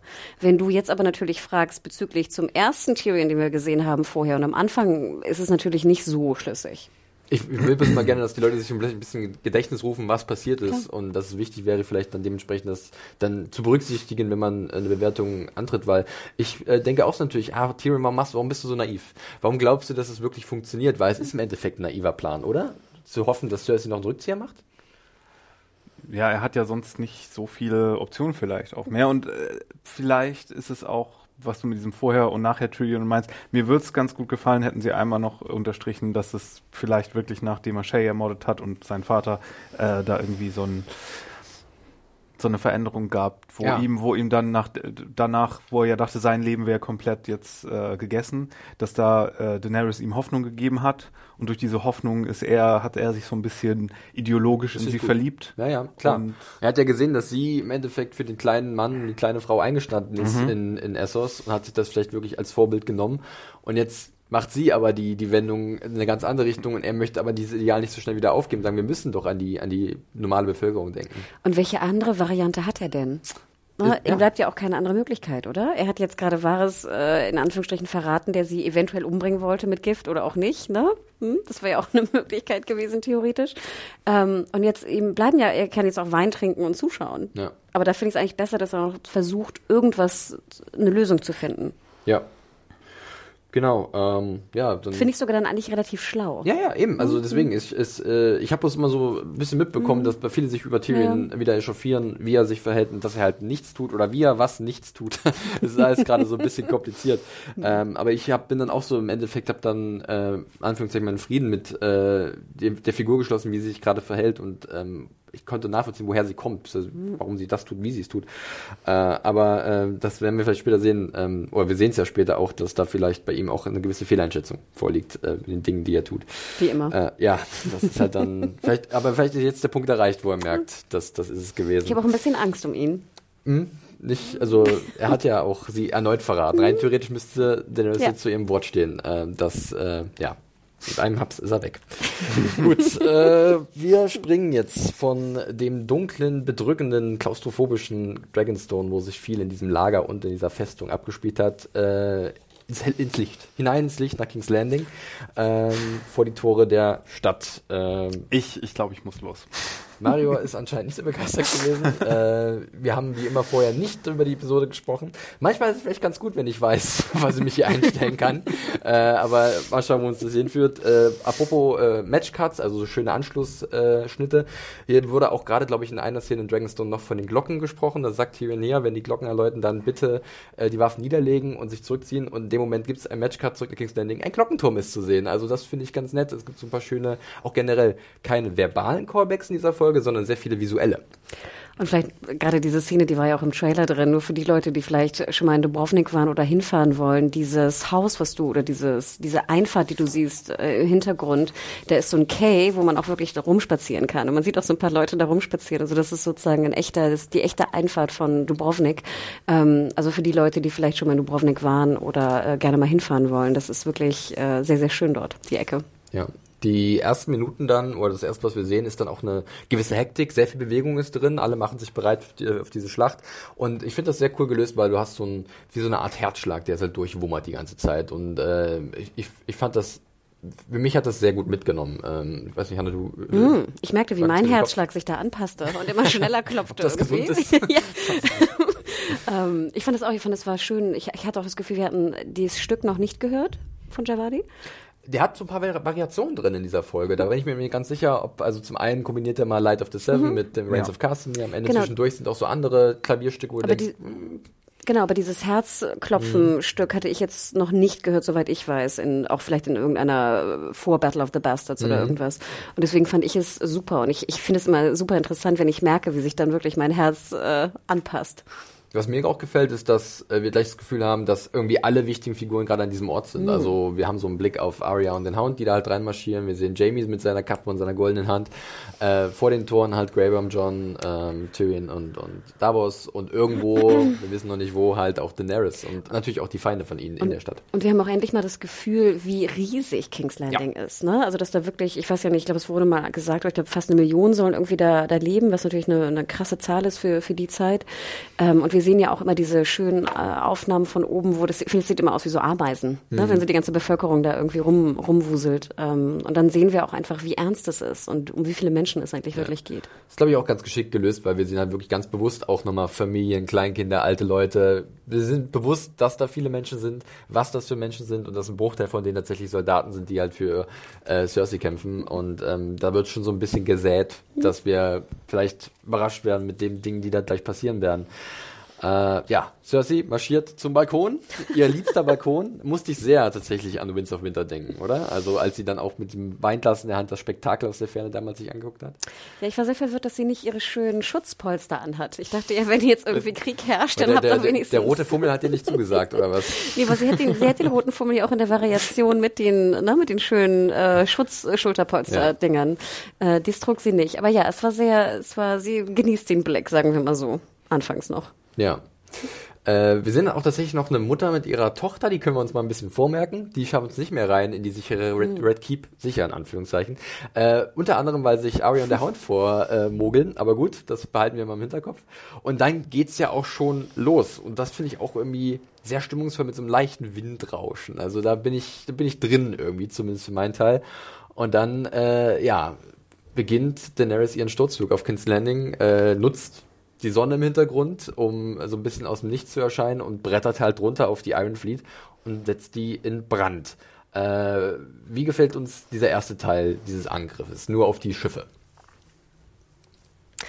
Also ja, ich, äh, ich fand es sah fantastisch aus, natürlich technisch, äh, keine Frage. Ich fand auch interessant, wie du gerade sagtest, dass man wirklich so versucht, so ein bisschen diesen Sturzflug irgendwie deutlich zu machen, dass es doch eine Variation in Dannys Angriff äh, Die schon mit darstellt. sehr viel Tempo, ist mein Eindruck. Ja. Ähm, und dass sie vielleicht auch ein bisschen was gelernt hat jetzt äh, von dem letzten äh, Angriff, würde ich mal sagen. Ähm, Zum einen, dass sie was gelernt hat, weiß, was sie erwartet und dass denke ich mir auch mal so, Drogon halt auch der Drache ist, den sie am ehesten Am trainiert hat oder am besten kann, ne? kontrollieren kann. Ne?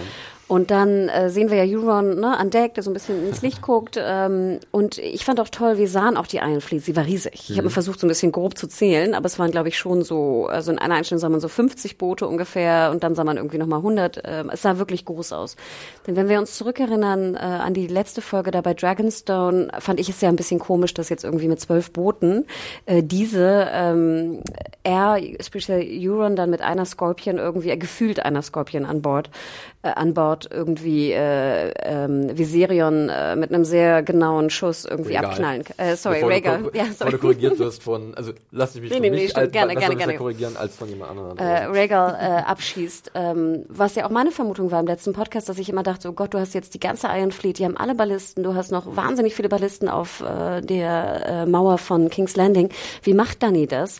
Und jetzt war ich dann doch ein bisschen überrascht, äh, dass Dani wirklich mit Sturzflug und einem wahnsinnigen ähm, Feuerschwall von äh, Drogon ähm, die gesamte Iron Fleet innerhalb von Sekunden zerstört.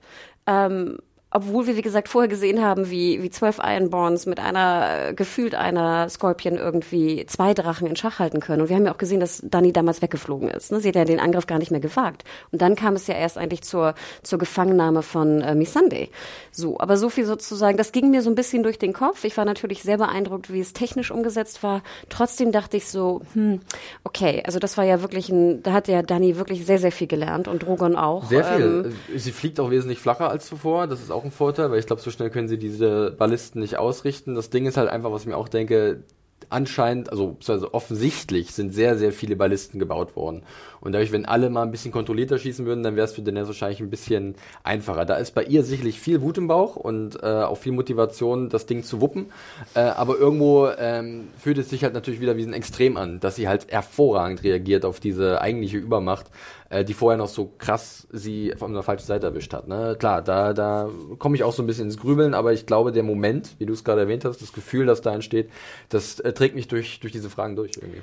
Und wir sehen ja auch sehr, wie sehr viele Ballisten auch zerstört werden. Also ich glaube, ich hab, wir sehen drei oder vier auch Ballisten nachher auf den Mauern, wie sie Ja. komplett gleich in Flammen Sie aufgehen. geht sehr gezielt da drauf, ja. Ähm, und man könnte ja auch, ich meine, wenn man sich die, die Mauer vorstellt, wenn sie seitlich anfliegt, könnte sie auch fast in einem Strahl, Feuerstrahl, äh, fast eine ganze äh, Seite treffen. Aber ja, ich gebe zu, das war wirklich ein, einer der größten Probleme, die ich mit der Folge hatte, die äh, wenig, die wenige Durchschlagkraft der Ballisten. Gerade weil wir in den vorigen Folgen gesehen haben, wie mächtig eine kleine Balliste sein kann. Du brauchst halt einen guten Schuss. Wenn du den nicht absetzen kannst, ne, dann, ähm, dann sind die nicht viel wert. Ja, und dann, dann sagt ja auch manche, oh Gott, Euron hatte einfach nur Glück mit dem einen Schuss, wo ich auch dachte, mm, ja, na gut, okay. Naja, naja. Äh, wir blicken dann auch mal an die zweite Front. Es äh, waren übrigens mehrere Pfeile, die ihn getroffen hatten, ne? Letzte Folge. drei Stück. Ja. Ja, aber Genau. krass, also er schießt dreimal und trifft dreimal. Nee, es waren, glaube ich, andere. Von link Boten und links Ja? und rechts. und Okay. so. Mhm, Genau. Dann war es Da trotzdem, halt, Weil die müssen ja so lange nachladen, diese. ich glaube, der Vorteil Genau. war da natürlich auch gewesen, dass die Drachen in sehr einfache Formationen geflogen sind, sehr, o- sehr weit oben und ohne großes Manöver und dadurch konntest du vielleicht auch besser anvisieren. Also man kann sich das irgendwie so ein bisschen zurechtschieben, wenn man möchte. genau. Ähm, und du hast recht, sie ist ja auch sehr, sehr wütend und sehr, ne, sehr fokussiert. Ja. Außerdem war letzte Folge die Folge, wo der Drache stirbt und das hier ist die Folge, in der Daenerys alles platt macht. sorry, dass die Serie eine Dramaturgie hat, Mario. Ich dachte, du wolltest nichts mehr sagen. Du hast dich gerade so schmollend in die Ecke gesetzt. Zum Glück haben wir keine Kamera mehr hier. äh, da müsst ihr mit einem wie Mario ein bisschen beleidigt links von mir sitzt und nichts mehr sagen möchte zu diesem, zu der restlichen Episode. So, zweite Front, die aufgemacht wird für King's Landing. Wir können ja einen ganz anderen Ton anstimmen, wenn du willst. Kein Problem. I just need one lucky shot, Ja. Felix. Ja, ja, ja, ja. äh, wir befinden uns dann auch nochmal vor der Mauer von King's Landing. Äh, da ist die Golden Company aufmarschiert und das ist mit das Witzigste, was der Episode passiert, muss ich Och, sagen. der arme Mark Rissmann. und ähm, da mussten wir uns vorhin schon, wir haben uns ein bisschen ins Fäustchen gelacht. Das tut uns natürlich wahnsinnig leid. Der Mark Rissmann der war ja hier, der war so sympathisch. letztlich hier, war wirklich sehr nett und hat sich auch, glaube ich, sehr wunderbar zusammengerissen, wenn es darum ging, Informationen zu teilen zu seiner Rolle und zu seinem, zum Ausmaß seiner Rolle, sagen wir es mal so. Und jetzt gibt's ein herrliches äh, Ella-Badge von Benny auf dem Weißen Richtung Buchleser, so habe ich es zumindest auch gelesen. Die Golden Company wird nämlich einfach mal so komplett platt gemacht aus dem Nix. Die hat nicht eine Sache gerissen und ich finde es fantastisch. Ganz ehrlich. Ich weiß nicht, wie es euch geht. Nein, das, das ist, ist tragisch auf eine eine Weise. auf eine andere ähm, sehr angemessen, weil es ja wirklich so war, ähm, ich habe die Goldene Company bestellt, die Goldene Company ist hier. Ohne Elefanten. Ohne Elefanten und äh, stimmt, die hätten es rausgerissen. Wahrscheinlich. Ich war ganz froh, keine brennenden Elefanten sehen zu müssen. Die Armtiere. Und, und dann ähm, Goldene Company weg. Ja. Das, obwohl die mit den wildensten Uniformen da Aber sind wir mal ganz ehrlich, die Golden Company ist halt wirklich, äh, hat ist so sagenumwoben aufgrund der Buchvorlage. Und viele Leute klammern sich daran. In der Serie haben wir, kennen wir die seit einer Staffel, wurden die das erste Mal erwähnt. Und jetzt sollen die auf einmal alles reißen oder was? Also ich finde das dann auch im Endeffekt wieder, sorry, wir haben die nie wirklich etabliert in Serie, warum sollen die jetzt so eine große Bedeutung einnehmen? Andererseits fragte ich mich, was waren das jetzt 10 oder 20.000? Ich verwechsel das immer. Ich glaube, es waren 20. 20. In den Büchern sind es 10. So. Natürlich, da gab es ja auch viele Kritiker auch unter deiner Review, ne? Warum stehen jetzt 20.000 Leute vor den äh, Mauern, ne? Und äh, stehen da einfach, sag ich mal, in Reihe und Glied. Ähm, hatte ich auch wieder weniger Probleme mit. Mir tat es eigentlich wirklich am meisten leid um Mark Rissmann, dass ich wirklich dachte, oh Gott, bitte, es wäre so schön, wenn du noch einen Satz sagen Ja. könntest. Ähm, und wir hatten uns ja wirklich auch extrem viele Vermutungen äh, oder ja Gedanken gemacht, was noch alles passieren kann mit ihm. Und du hast absolut recht, Felix. Das ist natürlich ein, ein Buchding. Und ich finde es eigentlich auch ganz geil, einfach zu sagen, ja, scheiß drauf. Ne? Das geht einfach mit einmal äh, Drogon kommt von hinten. Ähm, Aber übrigens eine sehr, sehr coole Szene, also auch technisch hervorragend. ich fand auch, dass Mark Rissmann wirklich auch sehr beeindruckend gespielt hat da in seinem CGI. Die Chancen, die er bekommen hat, ja. Das, Ja. äh, Genau, das Hingefallene. Ne? Nachher kriecht er ja nochmal so mit seinen wirren Haar irgendwie voran und das ist ja auch dann der, der Moment des Angriffs, glaube ich, für die, für, Ja. für John und seine Crew. Ähm, aber ja, ich, ich muss gestehen, ich habe gekreischt vor Lachen. Ja, es ist, Tut es uns ist so, leid, Marc, wenn du das hörst. Ja, wirklich. obwohl es aufgrund auch seiner Unterwanderung so memorable ist auf irgendeine Art und Weise, ist es auch schon so legendär auf seine eigene Art irgendwie, und Weise. irgendwie hat's, ja, das stimmt schon. Und das war eine sehr große Überraschung. Ja. Also ich hatte wirklich mit Nicht vielem wahr? gerechnet, aber und damit du noch nach seinem Schwert fragst und all dem Popan. das habe ich Felix auch gerade sieht gesagt. sogar, Ja, ja, man sieht deswegen. sogar sein tolles Schwert, ob es jetzt wirklich diese sagenumwobene Klinge ist, aber hingestellt. Also ich aber dachte mir auch, wie viele Fragen ich mir überlegt hatte, ob er in Dubrovnik gedreht hat, ne? ob Ja. es Blackfire sei. Also genau, Ob er noch was mit Cersei anfängt, weil er wie Jamie aussieht. die kam von dir, die Frage. Nein, also hört noch mal Ja, gerne Leute. das Interview. Er war wirklich ganz bezaubernd. Er ist vorbeigekommen in die Redaktion. Ihr habt es auch gehört, der hat super ähm, nett eingesprochen noch für uns, einen kleinen, kleinen Satz am Anfang des Podcasts. Deswegen äh, große Dankbarkeit an Marc Rissmann, äh, Grüße gehen raus. Aber ja, äh, Golden Company, das war nix, das war gar nix. Ja, äh, der Harry Strickland wird dann auch von äh, Graham mit dem Speer aus dem Leben getilgt.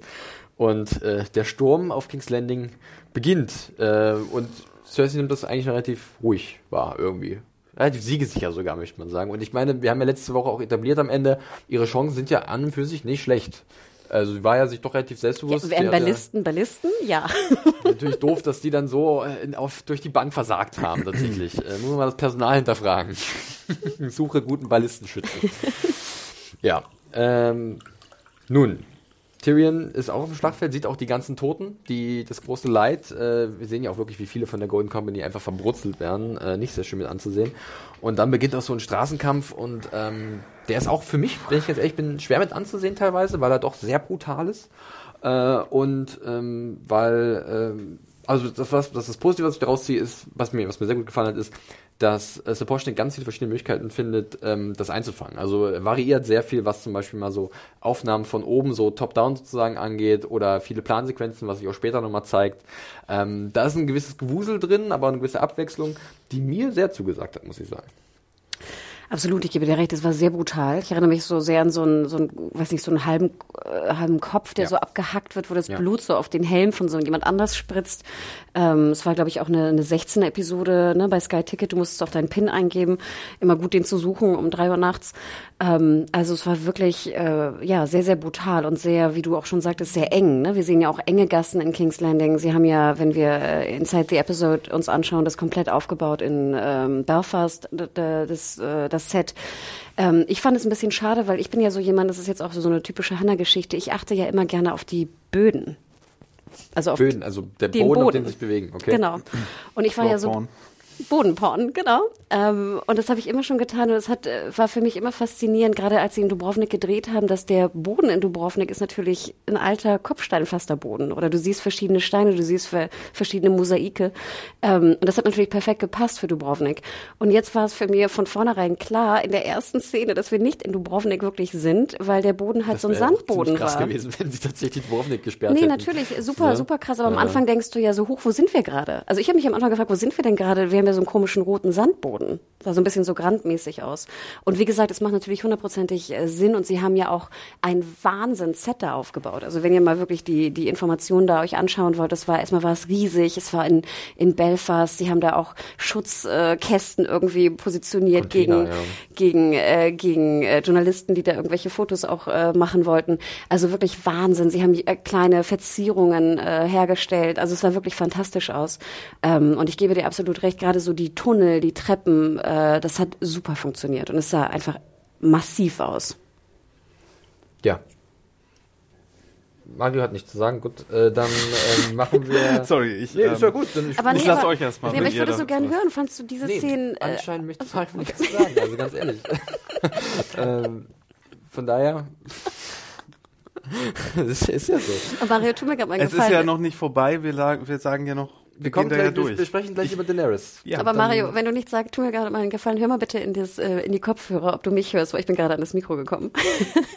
Also, du bist nach wie vor zu hören. Das Ja? sehe ich Okay, auf dem cool. äh, Aufnahmegerät. Also, da bin ich mir sehr sicher. Äh, wir haben dann so eine Art, ähm, ja, wie sagt man, so eine Patt-Situation, beziehungsweise ähm, eine Verengung in der Stadt, wo halt dann auch die Soldaten von äh, Cersei so ein bisschen warten und nicht Mhm. wissen, was jetzt passiert, weil halt auch ein bisschen das natürlich ausgeht, wie Daenerys reagiert. Also John kämpft so ein bisschen durch und sieht halt, okay, das ist alles, geht jetzt gerade ganz schön in die Binsen und äh, es wird unnötig viel Blut vergossen äh, und immer wieder gibt es so einen Blick auf den Glockenturm, äh, wo man das Gefühl hat, okay, vielleicht gibt es eine Möglichkeit doch noch, die, das, die Glocken zu läuten und dadurch so ein bisschen äh, die Situation zu beruhigen. Ja, aber nee, soll nicht so sein. Äh, wir blicken auf Daenerys und bei der macht es irgendwie Klick und ähm, finde ich auch sehr gut gespielt von Emilia Clarke. Tatsächlich irgendwie kommt bei ihr alles hoch, alle Verluste der letzten Wochen, letzten Staffeln, ähm, der ihre ja, das, was man ihr entgegengeworfen hat und das, was sie nicht bekommen hat, die fehlende Unterstützung, das fehlende Vertrauen von ihren Nächsten. Und ja, äh, da brennt wirklich eine Sicherung durch und sie attackiert dann äh, die komplette Stadt und will alle dafür büßen lassen, was man ihr angetan hat. Das ist eine Situation und eine Sache, die viel Diskussionsstoff äh, hergibt und auch für viel Diskussion gesorgt hat im Netz und äh, über die wir gerne auch mal ein bisschen ausführlicher sprechen können, müssen, ähm, um so ein bisschen das vielleicht einzuordnen, ob wir Daenerys im Moment verstehen können, ob wir die Serienmacher verstehen können, äh, die diese Entscheidung halt herbeigeführt haben und wie wir generell das sehen. Ähm, hat jemand erstmal so einen generellen Ansatz, mit dem er anfangen möchte oder irgendwas, was, was, euch in dieser Situation durch den Kopf gegangen ist, ähm, wie ihr das wahrgenommen habt? Also, Mario, bitte, oh Gott. bitte, bitte, bitte. Also schockiert waren wir, glaube ich, alle nicht. Mhm. Ich glaube, wir haben das alle mehrfach äh, angerissen, auch mit dem Cointoss und mit dem, was vor allen Dingen in den letzten beiden Staffeln alles passiert ist. Und es wurde ja schon ewig gemutmaßt, dass sie irgendwann mal den sogenannten Heel-Turn machen könnte. Ich glaube, das war, das ist hier nicht, äh, ja. Also wer, wer davon jetzt wirklich geschockt ist, also der hat, ähm, weiß nicht. Natürlich funktioniert es irgendwie in, in einer Plot-Outline sowas immer besser als dann in der Umsetzung wahrscheinlich, weil du siehst ja aus einem, also es ist, hm, es ist ja nicht umsonst so, dass du Emilia Clarke die letzte Stunde nicht mehr siehst, weil sie nur noch im Hintergrund diese, diese Funktion des Massakrieren hat und du nicht irgendwie eine Stunde lang zeigen kannst, wie sie motiviert jetzt Dracarys, Dracarys, Dracarys die ganze Zeit äh, ruft. Das funktioniert nicht, so als Charakterdrama. So, Ja. ne? Es ist einfach nur noch eine gesichtslose Naturkatastrophe, Ja. die über dieser Stadt Sie äh, ist, äh, einbricht. The Thing. Ich Das hatte auch kurzzeitig ich überlegt, so, sitzt sie denn eigentlich noch auf Drogon? Kann sie sich nicht, genau, muss, muss sie eigentlich sitzen? Übrigens meine Theorie von letzter Woche, ne, Good Guy Drogon, total aus dem Fenster. Nee, ich glaube, das, Das, nein, nee, das hat nichts das hat, das hat nicht geklappt. Ich fand ja zum Beispiel sehr schön, ich weiß nicht, ob die Szene jetzt kommt oder erst später, aber Ah, dass wir wirklich diese Prophezeiungsszene natürlich sehen, ne, von dem Drachen über King's Landing. Ja. Ne, und das fand ich, das hat mich schon sehr berührt, muss ich ganz ehrlich gestehen. Ja, äh, es war dann, also ich, ich, ich weiß nicht, wie ich da anfangen soll, das, das irgendwie zu beschreiben. Also ähm, ich, da mein Ding ist, glaube ich, also fangen wir mal so an, ich habe es extra hier geschrieben. Daenerys ist halt ein sehr natürlich beliebter Charakter und wahrscheinlich mit einer der zentralsten Figuren, die wir haben in dieser Serie und äh, die von Anfang an natürlich in so eine Position gebracht wurde, dass sie als auch ein gewisses Ideal verkörpert hat. Also sprich diejenige, die ähm, den Karren wieder aus dem Dreck ziehen kann, an der sich auch viele orientiert haben, die sicherlich auch in ihrer Art gewisses Symbol war für, für eine Art Empowerment oder ähm, und deswegen sich viele auch als Vorbild genommen haben und manche haben selbst ihre Kinder nach ihr benannt, was jetzt vielleicht im Nachhinein nicht die beste Idee gewesen ist. Aber gut. äh, und dadurch hat man natürlich eine gewisse Erwartungshaltung, wo dieser Charakter halt auch landen soll ähm, und was dieser Charakter erreichen soll. Ähm, mit dem wird jetzt natürlich hart gebrochen und das tut weh, weil man vielleicht damit Mario hat es gesagt. Ich glaube, wir alle haben uns gedacht, dass genau das passiert. Was soll denn anderes auch passieren? Ähm, jetzt ist natürlich die Frage, ob sich das verdient anfühlt, ob dieser, dieser harte Bruch richtig ist, ob es nur das Bespielen einer, sagen wir mal, diskussionswürdigen Trope ist, die schon äh, seit vielen, vielen Jahren im Fernsehen und Film äh, zur Rate gezogen wird. Und zwar, dass man halt irgendeinen vor allem weiblichen Charakter irgendwie hysterisch erscheinen lässt und aufgrund von irgendwelchen emotionalen Impulsen äh, was Verheerendes tun lässt. Und ähm, das ist an und für sich eine sehr langweilige Trope. Ist genauso wie der, der klassische Anti-Held, den wir halt Anfang der 2000er in fast jeder zweiten Serie hatten, die da rausgekommen ist. Ähm, da bin ich noch ein bisschen auf der Suche nach Antworten und äh, ich kann kann nur mich immer daran erinnern, dass zum einen meine persönliche Beziehung zu oder Bindung zu Daenerys oder zu egal welchem Charakter nie so immens war, dass ich da Leute als Vorbild oder als irgendeine Leitfigur wahrgenommen habe, weil ich habe immer versucht bei allen und das hat die Serie auch gerade zu Beginn immer sehr oft gemacht, äh, macht sie zwischendurch immer noch, ähm, sowohl die Schatten als auch äh, die positiven Seiten von der Figur aufzuzeigen. Und bei Daenerys war auch schon von Anfang an immer eine Art von Gerechtigkeitssinn drin, der sehr speziell definiert war von ihr. Ja, ähm, außerdem und, ähm, eine Machthungrigkeit auch, die jetzt nie, äh, ne? Genau, also. richtig. Das ist genau, das genau, was du sagst, dass sie halt auch schon damals, vielleicht noch nicht so bewusst, aber sie ist auch über gegangen, um gewisse Ziele zu erreichen. Das macht sie jetzt natürlich in einem Extrem, also äh, unvergleichbaren Extrem, äh, wo selbst, was ich sehr interessant finde, selbst Cersei mal ganz ungläubig guckt, oh, das hätte ich ihr niemals zugetraut, so nach dem Motto, dass sie so rücksichtslos ist und einfach das hat sie ja als Schwäche ja ausgemacht, Cersei, dass Daenerys im Endeffekt Gnade zeigen wird und das nicht durchziehen kann. Sie zieht's durch. Was du sagtest mit der Trope und der Hysterie ist natürlich auch ein Ding, was ich seit Jahren oder was wir auch seit Jahren in, in Film und Fernsehen sehen. Hier würde ich aber auch sagen, sehe ich das auch ein Stück weit anders, weil, wie du schon sagtest, man, man hat es kommen sehen. Ne? Der, Teun, der Münzwurf wurde ja auch schon sehr früh etabliert, dass dies passieren kann. Es war, wie wir auch sagten, irgendwie logisch, dass es passieren muss vom, vom Storytelling her. Die Frage ist ja auch, wie hätte man es anders lösen können? Und wenn ich jetzt an die andere Möglichkeit denke, dass sie sagt, ach John, du bist mein König, für dich verzichte ich auf den Thron Thron und wir leben glücklich äh, bis an unser Lebensende, denn du bist der auserwählte König, fände ich das noch viel schlimmer.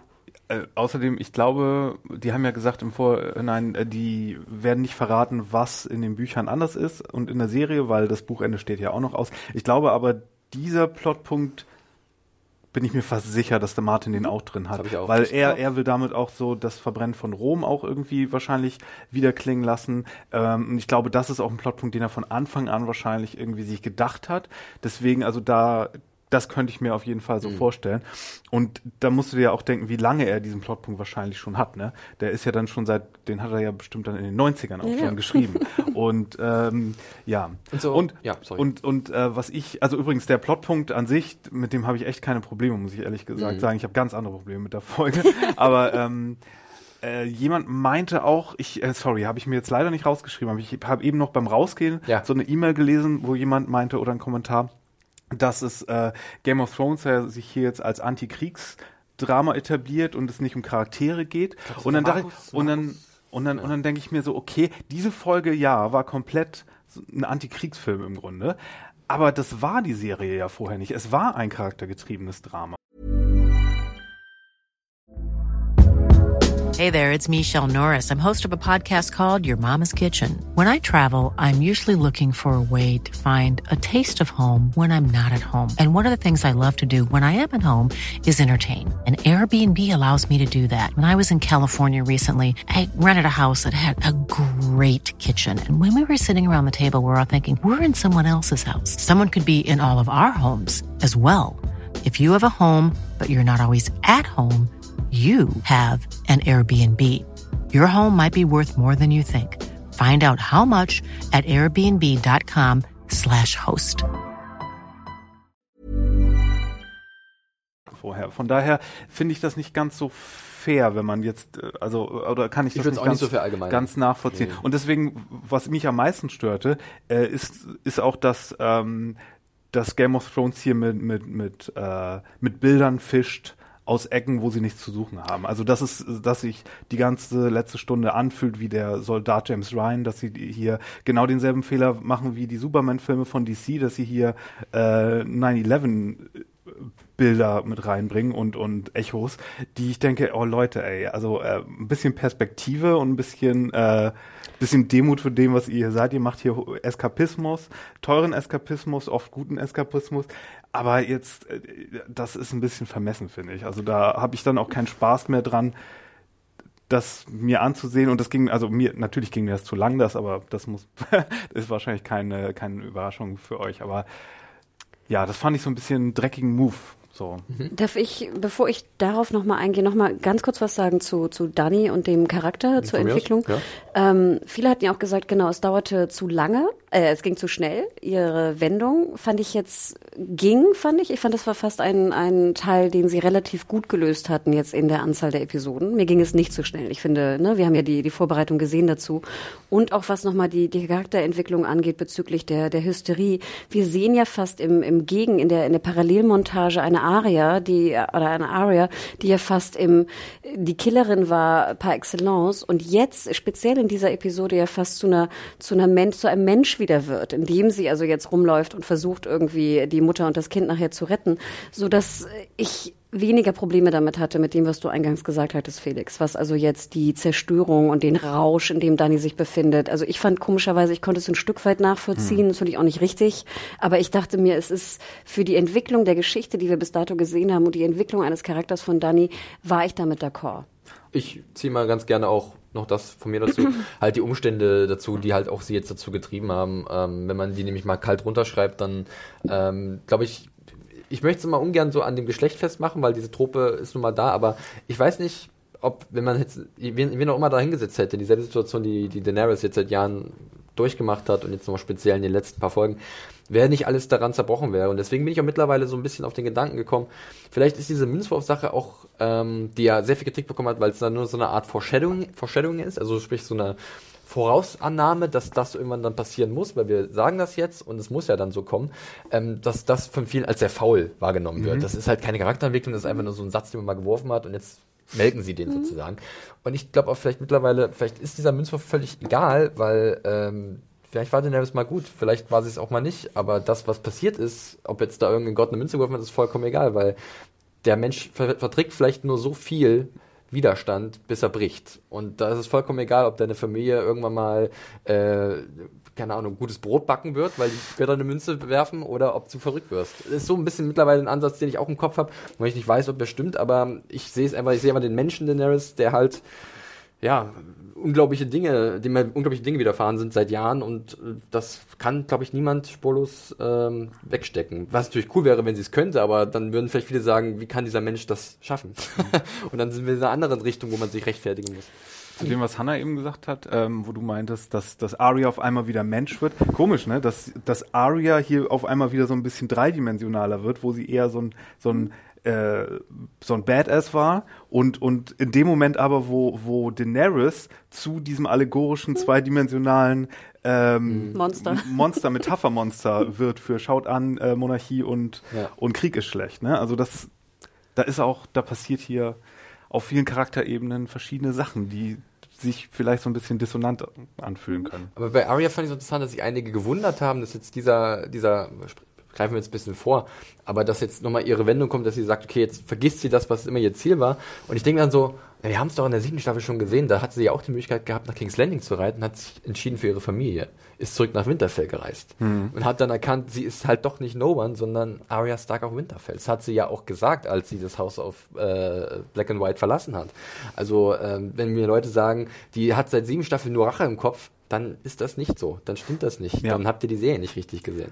Und deswegen muss man da, glaube ich, ein bisschen, man darf nie das komplette Bild aus dem, aus dem Blick verlieren und das immer vorsichtig sein in solchen Fragen. Außerdem, selbst wenn das so gewesen wäre, wäre das jetzt hier ja ihr Butter bei die Fische Moment gewesen, Ja. wo sie sagen muss, äh, entscheidest du dich für das Leben oder für den Tod? Genau. So, das ist jetzt der Moment. Und ich glaube, Und das fand ja. ich auch sehr, sehr gut. Und das war auch eine der, der äh, Szenen, wo ich dann, also wenn sie Sandor sagt, da selbst mich eine Houndszene, die eine Hundszene, die, die damit, mich berührt damit hat. verzeih ich dir alles, was bisher in diesem Podcast passiert ist, Mario. Wenn du die Hautszene gut fandst, dann hast du einen Stein bei Wie mir. kann man da auch nicht irgendwie was fühlen, wenn sie Sandor sagt? Oh, das war echt. Ja, ähm, habt ihr noch was zu Daenerys Mhm. erstmal im Kopf oder wollen wir da vielleicht noch, wenn euch noch was kommt, das so mittendrin einstreuen, Mhm. weil ähm, es Das ist ja kommt bestimmt alles. Der kommt nochmal wieder, weil äh, dann können wir jetzt langsam auch, du hast gerade wunderbar gesagt, Butter bei die Fische, wir können so ein paar Dinge uns mal ein bisschen reinbeißen und machen jetzt mal mit dem Dane Bowl weiter, wie er liebevoll genannt wurde. und ich sag mal so, die Szenen zwischen Jamie und Euron äh, sind die, die ich am ehesten nicht brauche. in dieser Folge. Pointless, so pointless. Aber Dieser ganz Charakter, ehrlich, als man halt, also Jamie kommt halt nicht rein, die Red Keep, ne, wuselt irgendwie durch die Stadt. Das war auch ein bisschen witzig, wenn er so winkt mit seinem Gold. Soldier. nee, aber er winkt ja nicht so, er winkt noch so ein bisschen so. Ja, wirklich. Ähm, naja, äh, und irrt da ein bisschen durch die Stadt und findet halt diesen äh, geheimen Zugang. Und ich meine, der, die Aufnahme ist schon sehr verräterisch, dass halt die, diese Bucht direkt rausgeht auf die, auf die Iron Fleet. Und natürlich kommt äh, Johan da rausgewackelt aus dem Wasser. Naja, also, ja. Äh, habt ihr denn eigentlich eine Sekunde gedacht, dass hier das Ende von Jamie und Savat, dass Johan ihn umbringt, dass es der absolute, das nächste Ella, Ella Badge wäre von Benny of dem Weiß?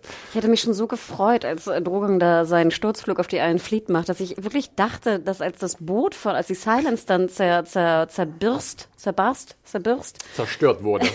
zerstört wurde, dass endlich Euron weg ist. Niemals. Die, die, das, die, ich war mir so sicher, dass sie den Typen halt, dass er seinen eigenen Tod bekommt und wir den sehen. Und ich habe mich wirklich gefragt, wer denkt denn wirklich, als er da aus dem Wasser stieg, so, yay, Euron ist zurück. Die entscheidende Schlacht zwischen diesem wichtigen Charakter und Euron.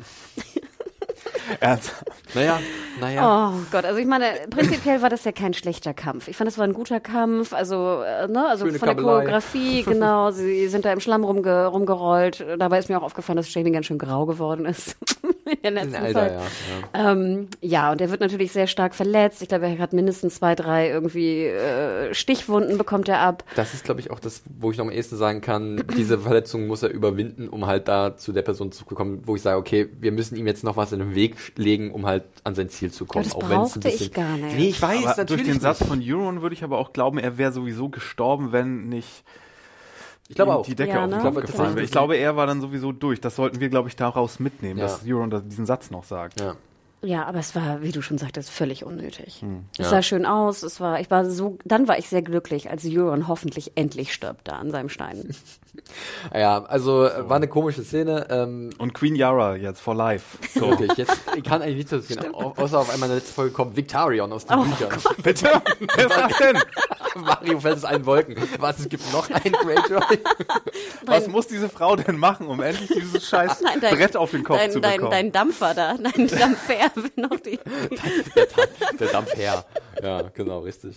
Ähm, naja, naja, äh, noch zur Verteidigung, zur, zur minimaler Verteidigung von, von Euron, aber eher so als eher so ein kleiner Hinweis auf den Schauspieler Pilo Asbeck, ähm, der wirklich sehr engagiert bei der Sache. Das muss man ihn lassen. Ich glaube, an der Rolle, da kann er nicht viel ändern. Nein. Aber er hat noch ein sehr schönes Abschiedsinterview gegeben beim Insider, Insider.com, ähm, hat er mit Kim Renfro ge- gesprochen, das werde ich vielleicht auch nochmal ver verlinken. Da war eigentlich, der ist schon ein charmanter Typ und der brennt halt für seinen Job, aber er kann ja auch nur so viel machen, Ja. wie er bekommt. Und mal ganz nebenbei, Herr Asbeck, ja, äh, Babys und Frauen von, von Hunden auffressen lassen und einen Drachen mit einer Balliste abschießen.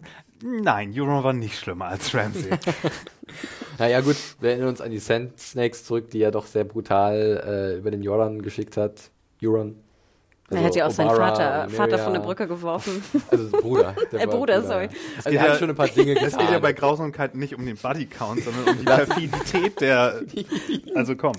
Okay, ja, schließen wir Die das. Zungen rausgeschnitten seiner Crew. Ja, schließen wir das Kapitel Euron einfach mal ab, würde ich sagen. Also, Das war ähm, Buch Euron, da bin ich immer noch nicht davon überzeugt. okay. Ähm, Euron ist weg, Jamie Euron- ist relativ äh, angeschlagen. Aber mich würde wirklich mal interessieren, ob es irgendeinen Hörer da draußen gibt, der sich freut, wenn er Euron sieht.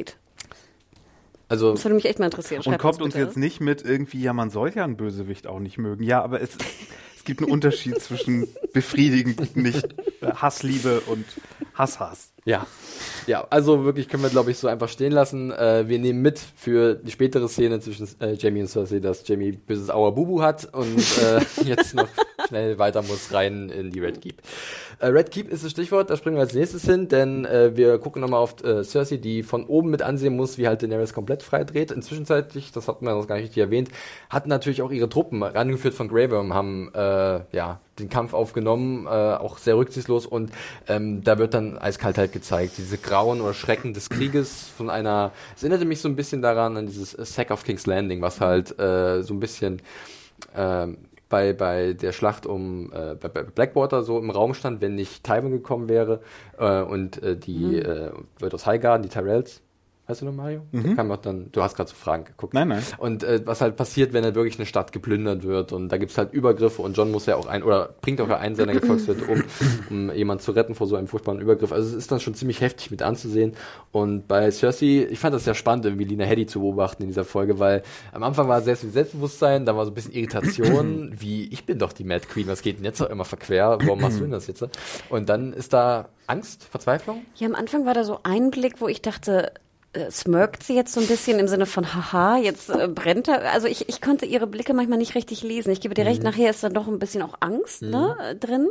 Aber am Anfang dachte ich so, irgendwie sie freut sich. Also irgendwie so ganz äh, Die, konnte die ich. Bevölkerung, die ist ihr ja egal tatsächlich, hat sie ja schon mal ganz Ja, klar aber sie gemacht. muss ja nicht Freude empfinden, wenn, wenn die Bevölkerung äh, verbrannt. Weißt du, so genau. Also ich, äh, ich konnte das, ich hätte mir gewünscht, dass da vielleicht doch noch mal ein bisschen mehr Dialog ist. Aber wir wissen ja, dass in dieser Staffel irgendwie Cersei keinen oder kaum noch Dialog oder Sätze kriegt, die sie sprechen darf. Ähm, ja, da war ich ein bisschen, ich war ein bisschen verwirrt. Ich konnte es einfach schlecht, äh, schlecht deuten, auch beim zweiten Mal schauen. Nicht Deine äh, Königin des Herzens, Mario, wie hast du sie wahrgenommen? Ja, ich finde es echt schade auch, dass sie so, also dass eine der besten Schauspielerinnen hier so wenig Dialog noch in dieser Staffel bekommen hat. Aber ich, und es war auch so ein bisschen witzig, ich musste so an, an den, den schwarzen Ritter aus Monty Python Ja, denken. ja. Das war der Flashwound. Ja, wirklich. Kein Problem, ich kann weiterkämpfen. das geht noch. Es geht immer noch weiter. Es geht immer noch weiter. Aber es rinnt ja auch eine kleine Träne irgendwann runter. Und da dachte ich halt auch so ein bisschen daran, dass sie jetzt vielleicht bewusst wird, bis vor ein paar Minuten lief es eigentlich ganz gut und jetzt bricht alles zusammen, was ich mir immer gewünscht habe. Also dieses, diese, meine Macht steht in Frage. Ähm, mein Kind ist in Gefahr. Ähm, da ist, glaube ich, einiges auf sie eingeprasselt im wahrsten Sinne. Ja auch, sorry. Das, manche, heute liegen sie auf dem Boden, ich muss sie aufheben und aussprechen. Das tut mir wahnsinnig leid. Ähm, ja, also sie äh, macht dann auch auf, auf den zweiten Hinweis von Kalbe dass wir guck, jetzt mal, machen wir mal schnell weg hier, zurück in, ich glaube, Magors Feste ist die deutsche Übersetzung, ne? wo sie ja auch schon äh, bei der Schlacht um in der Blackwater äh, Stellung bezogen hat damals. Ja, und ich finde auch hier, Kalben, du merkst richtig, dass er sich sorgt um sie. Ne? Er will sie irgendwie so beschützen und in Sicherheit bringen. Ähm, ja. Aber nochmal um ihr, äh, ihr, ihre Selbstsicherheit. Sie hat ja auch diesen Präzedenzfall von Blackwater-Angriff, ähm, wo das dann alles gut gegangen ist. Ja. Aber da hatte sie natürlich noch Daddy und, äh, und die Tyrells auch. Das ist wohl wahr. Vielleicht können wir hier nochmal ganz kurz besprechen. Ich glaube, viele haben sich ja auch aufgeregt ähm, oder kritisiert, dass Dani nicht direkt zur Red Keep fliegt Mhm. und diese zerstört, sondern halt dann ihren ganzen Blutrausch sozusagen äh, vor der äh, vor der Habt ihr das dann auch gedacht in dem Moment? Nö. Also dachtet ihr, fliegt doch endlich zum Balkon von Cersei und fackelt den Balkon ab? Ich sag, ich mach mal den Nö-Punkt.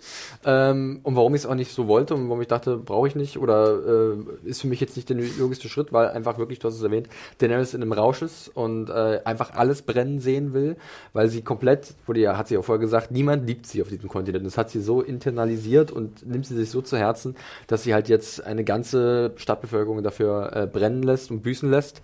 Äh, logisch, klar. Äh, taktisch wäre es nicht dumm gewesen, direkt dahin zu fliegen, zumindest zu vermuten, wo Cersei ist. Die stand ja relativ offen an dem Fenster, dann hätte sie ja dann auch sehen müssen, wenn sie da vorbeifliegt.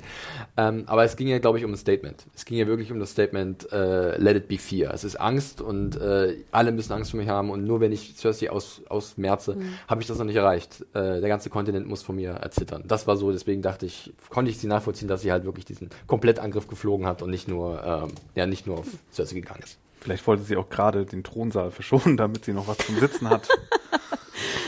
Hm, Wurde übrigens auch kurz gefragt, vielleicht ich das vorwegnehmen einmal. Ich glaube, Tobi war das via DM, ob überhaupt der Iron Throne noch existiert oder ob er geschmolzen sei. Ich glaube, der steht so da, wie wir in der Vision in der zweiten Staffel Mhm. gesehen haben, äh, mit offenem Dach und äh, Ascheregen legt sich über den Thron. Äh, da kommen viele Sachen zurück, die visuell, glaube ich, schon etabliert waren in dieser Episode. Äh, ja, also was man auch sieht, das fand ich auch sehr interessant, äh, Wildfire-Explosion. Ähm, und ich habe irgendwie nicht an irgendwelche Reserven von Cersei gedacht, sondern an den Mad King. Hm, ich auch. Der ja irgendwann mal äh, überall so Sachen gebunkert hatte, um im Fall der Falle alles hochzujagen. Fand ich irgendwie ein nettes kleines Detail. Ja, ich dachte ja noch, oh Gott, jetzt zeigen sie es, dass ganz King's Landing einfach nur explodiert von seinem, ne, von seinem Plan damals, der ja auch öfter angesprochen wurde in der Serie. Äh, und deswegen, da dachte ich fast so, ja, gib mir mehr. Also gib mir mehr grüne Mehr- Explosionen sehen. Mehr Mehr grün. Ähm, aber grün. ja, das äh, war Habe ich auch gedacht übrigens. Ja, Wir sind äh, uns so einig heute, Hanna. Ich bin aber nicht so grumpy wie du. Äh, wir gucken noch mal ganz kurz runter in diesen wunderbaren Kartenraum, der so schön äh, gemalt wurde in der siebten Staffel und was jetzt natürlich auch sehr passend ist, zerstört wird und dann natürlich so ein bisschen sinnbildlich für Westeros das zugrunde geht. Und da sehen wir halt dann auch die Szene zwischen dem Hound und Arya. Ähm, und äh, Sandor. ja, äh, fand ich auch eine sehr rührende Szene, muss ich sagen. Und wir haben es ja bereits erwähnt, ich konnte Arias Entscheidung dann kehrt zu machen absolut nachvollziehen, weil ihr bewusst geworden, weil Arya ist auch klug. Die ist ja nicht dumm.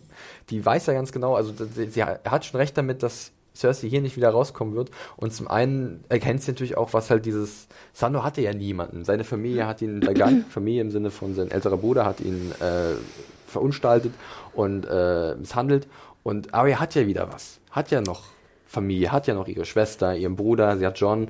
Und äh, das jetzt als aufzugeben für so ein Himmelfahrtskommando, dann verstehe ich den Rückzieher schon. Und er sagte ja auch ganz explizit, ne, er packt sie so an, an ihrem Nacken fast und sagte ja auch, willst du so enden wie ich? Ne, willst du so werden wie ich, dass wirklich nur noch äh, Mord und Totschlag und Rache irgendwie äh, dein, dein Wesen bestimmt?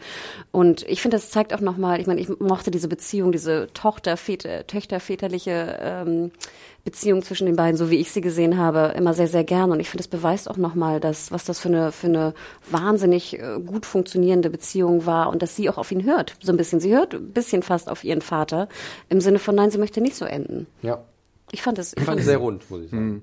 Ja, es, es, man kann natürlich jetzt, wenn wir so darüber reden, man kann natürlich das nachvollziehen, dass das irgendwie einen finsteren Beigeschmack hat. Ne? Wenn jetzt äh, irgendwie in der letzten Folge hier die Sklavin, die ihre Befreiungsark hatte, einfach mal massakriert wird, dann wird also zum einen gesagt, die Königin sollte vielleicht doch nicht Königin sein, weil das vielleicht doch nicht so in unsere Welt passt. Dann hat die einen hysterischen, in Anführungszeichen, Durchdreher und dann ist auch noch die eine heroische äh, Frauenfigur, die wir seit Kindestagen begleiten, die wird dann doch wieder abgelöst von dem Mann, der diese, hi- diesen, diesen heroischen Kampfestod auf sich nimmt und schickt sie nach Hause. Das ist in der Masse natürlich schon irgendwie, kann ich schon verstehen, wenn Leute das, äh, Ja. Kleiner Einwurf, bloß Ja. der, der Hound existiert ja nicht, um den Kampf von Arya zu führen, sondern seinen Kampf zu führen. Das darf man ja auch nicht vergessen. Er kämpft ja nicht gegen Cersei, die lässt die ja nachher einfach passieren. er, er, will ja, er will ja den Mountain äh, töten. ja, das sind ja Ich- Details. Ich finde ja, Ja, Mario, ich verstehe, was du meinst. Und ich finde es besonders schlimm, wenn ich an meine Brienne denke, wie sie jetzt also weint, immer noch in Winterfell Stimmt, die auch- hockt. das auch noch dazu. Sorry, also Stimmt, auch da, das auch noch, ja. stört mich. Bei Ja. Brienne stört es mich am meisten, aber die anderen würde ich auch sagen, nee, weil ich finde, Arya ist weiterhin eigentlich doch, doch die, nee, also ich würde es dann auch eher sehen, wie Felix das eigentlich Und dessen, sie verhält sich für mich auch dann im Endeffekt gewisser Art und Weise heldenhaft, was wir dann noch sehen. Genau. Sie versucht ja dann wirklich äh, Verantwortung zu übernehmen, scheitert leider, äh, aber äh, sie, sie, sie zeigt ja, was in ihr steckt. und ich muss auch sagen, ich war auch sehr dankbar, dass Arya nicht auch noch Cersei umbringt. Reicht langsam mit Ja, nee, wirklich. Irgendwie dachte ich so, nee, ich finde es eigentlich ganz gut, dass, dass, dass Cersei nicht von Arya umbringt. Das wäre zu viel gewesen. Ja, Das, also so. für, ja. Naja, äh, machen wir ähm, Aber Brienne, das äh, hängt mir Ja, immer noch nach. Warte, da sind wir uns, glaube ich, einig, dass wir uns ein bisschen wundern, warum diese Figur jetzt da, da ist, wo sie gerade ist. Aber und wobei ich zudem, ich mittlerweile war- auch. Naja, bitte. Ich habe mich ja total geirrt. Ne? Ich dachte ja total, dass ich war ja total in dem Team der Leute, das gesagt haben, natürlich geht Jamie jetzt zurück, nicht um äh, irgendwie Cersei zu sagen, wie lieber sie hat, sondern um, um die Verantwortung zu übernehmen, sie umzubringen und aus dem Weg zu schaffen. Und Habe ich nicht eine Sekunde Nee, ich gedacht. auch nicht. echt nicht, okay. Das, Weil auch die Serie das sehr deutlich Ja. telegrafiert hat über die Jahre, dass es genauso. Also, Da sprechen wir gleich drüber. Ich möchte, erstmal, ich möchte erstmal über die Sache sprechen, Ja, die die Serie den Fans gegeben hat, ausnahmsweise, die sie immer sehen wollten, und zwar den Clegane Bowl. Den Kampf der Brüder Clegane. Ähm, es ist, es ist, also, ich, ich, weiß, ich bin sehr gespannt, was Mario dazu sagt. Er, er holt schon mal tief Luft, das ist auch gut. Äh, ich muss sagen, ähm, ich, ich, war, ich war voll drin. Also es war für mich ein sehr epischer Moment und ich habe es nicht nur als eine Art Fanservice gesehen, sondern auch als ähm, guten Abschluss für den Charakter Sandor Clegane, den Hound, ähm, der auch wirklich hervorragend gespielt wird von Rory McCann. Äh, da gibt es so Szenen, wo er manisch lacht, weil einfach dieser Berg nicht sterben will und das fand ich wahnsinnig. Da, da, ich ich habe mit ihm mitgefühlt. Ähm, dieses Monster darüber kann man diskutieren, was es, ein, was es äh, einsteckt und äh, wie es einfach nicht zu Fall zu bringen ist. Aber an und für sich gehe ich gut aus dieser Szene raus. Wer will zuerst? ich habe den Hound ja schon öfter den Shark Jump Moment genannt von Game of Thrones. Und ich fand das so trash-tastisch, diese ganze Szene, wie der Mountain, wie Darth Vader aussah und wie er mhm. dann das, und wie, wie albern das Messer aussieht, wenn es in seinem Kopf steckt und auch wie, wie cartoonig er dann irgendwie so ihn dann auf ihn rausspringt. Und aber das aller, allerbeste ist ja wohl, wenn Cersei so peinlich berührt, so, darf ich mal, tips, taps, taps. Das, oh, diese ganze Szene. Fuck the Queen. Ja, aber also habt ihr so nicht auch ein bisschen geweint als Kyber einfach so squish? Das Buh. war großartig. Buh. Ich musste lachen. Das tat mir so leid, weil das, der Witz ist, ich habe mich zwischendurch schlecht gefühlt bei den Dingen, die passiert sind äh, und dieses ganze Elend. Und auf einmal fliegt Kyber ja. durchs Bild und der Kopf platzt auf und ich muss lachen. Ich so, Gott, was ist los mit mir? Aber ich, ich fand's, ich fand's sehr gut. Sorry. Ja, aber wie gesagt, die, dieser Kampf, dieser Kampf, der clasht dann irgendwie so komplett mit diesem ernsten, oh, ist das nicht schlimm, wenn Leute sterben? Findest du es nicht schlimm, Felix, wenn Leute auf diese schlimme Weise sterben? Und dann hast du mittendrin halt diesen, diesen, diesen Kampf, der, oh, ernsthaft, Leute. Als wäre das ein komplett anderer Film gewesen. Das also ich gebe dir recht, ich finde es da sehr trashig aus, ne, da oben. Ähm, ich hatte auch das Gefühl, ich habe das schon mal irgendwie in einem Film gesehen, in so einer Burg oder so, die so zerbricht und das dann so ein Kampf ist zwischen zwei. Videospiel wahrscheinlich. Oder so. Also ja, irgendwie kriegt das nicht mehr ganz zusammen, sich, ja. ne? woher ich das äh, kannte. Ich, ich musste auch sofort an Darth Vader denken, vor allem weil sein Helm ja auch so wegfliegt. Und, ne, aber es hat mich trotzdem nicht gestört, Mario. Mich mhm. hat es auch komplett gepackt. Ich fand, äh, wie du schon sagst, Felix, dieses, wenn er die Messer rein äh, äh, piekst in ihn, in die Schulter erst und nochmal in die Schulter und die und dann äh, er die Augen wieder zusammenquetscht, wie damals in dem, äh, in dem, äh, komm, in dem Kampf. Ähm, ich war völlig drin. Ich fand diese Parallelmontage mit Arya, die in dem Chaos des Krieges sagen, war, ja. hat mich tief bewegt. Wir sehen Arya hat Angst, wir sehen Arya mit, du hast natürlich recht, im 9-11 sozusagen Staub bedeckt. Wir sehen sie versuchen, äh, irgendwie da durchzukommen. Sie wird teilweise zerquetscht von der Masse. Ähm, es hat bei mir funktioniert, Mario. Ich weiß, du kannst äh, die Augen rollen. Ich war tief bewegt und nachher dachte ich auch so, ja bitte, Hound, schmeiß ihn runter ins Feuer. Und dann fliegt er runter durch die Pappkartonwand und ich dachte, yes, danke, danke dir.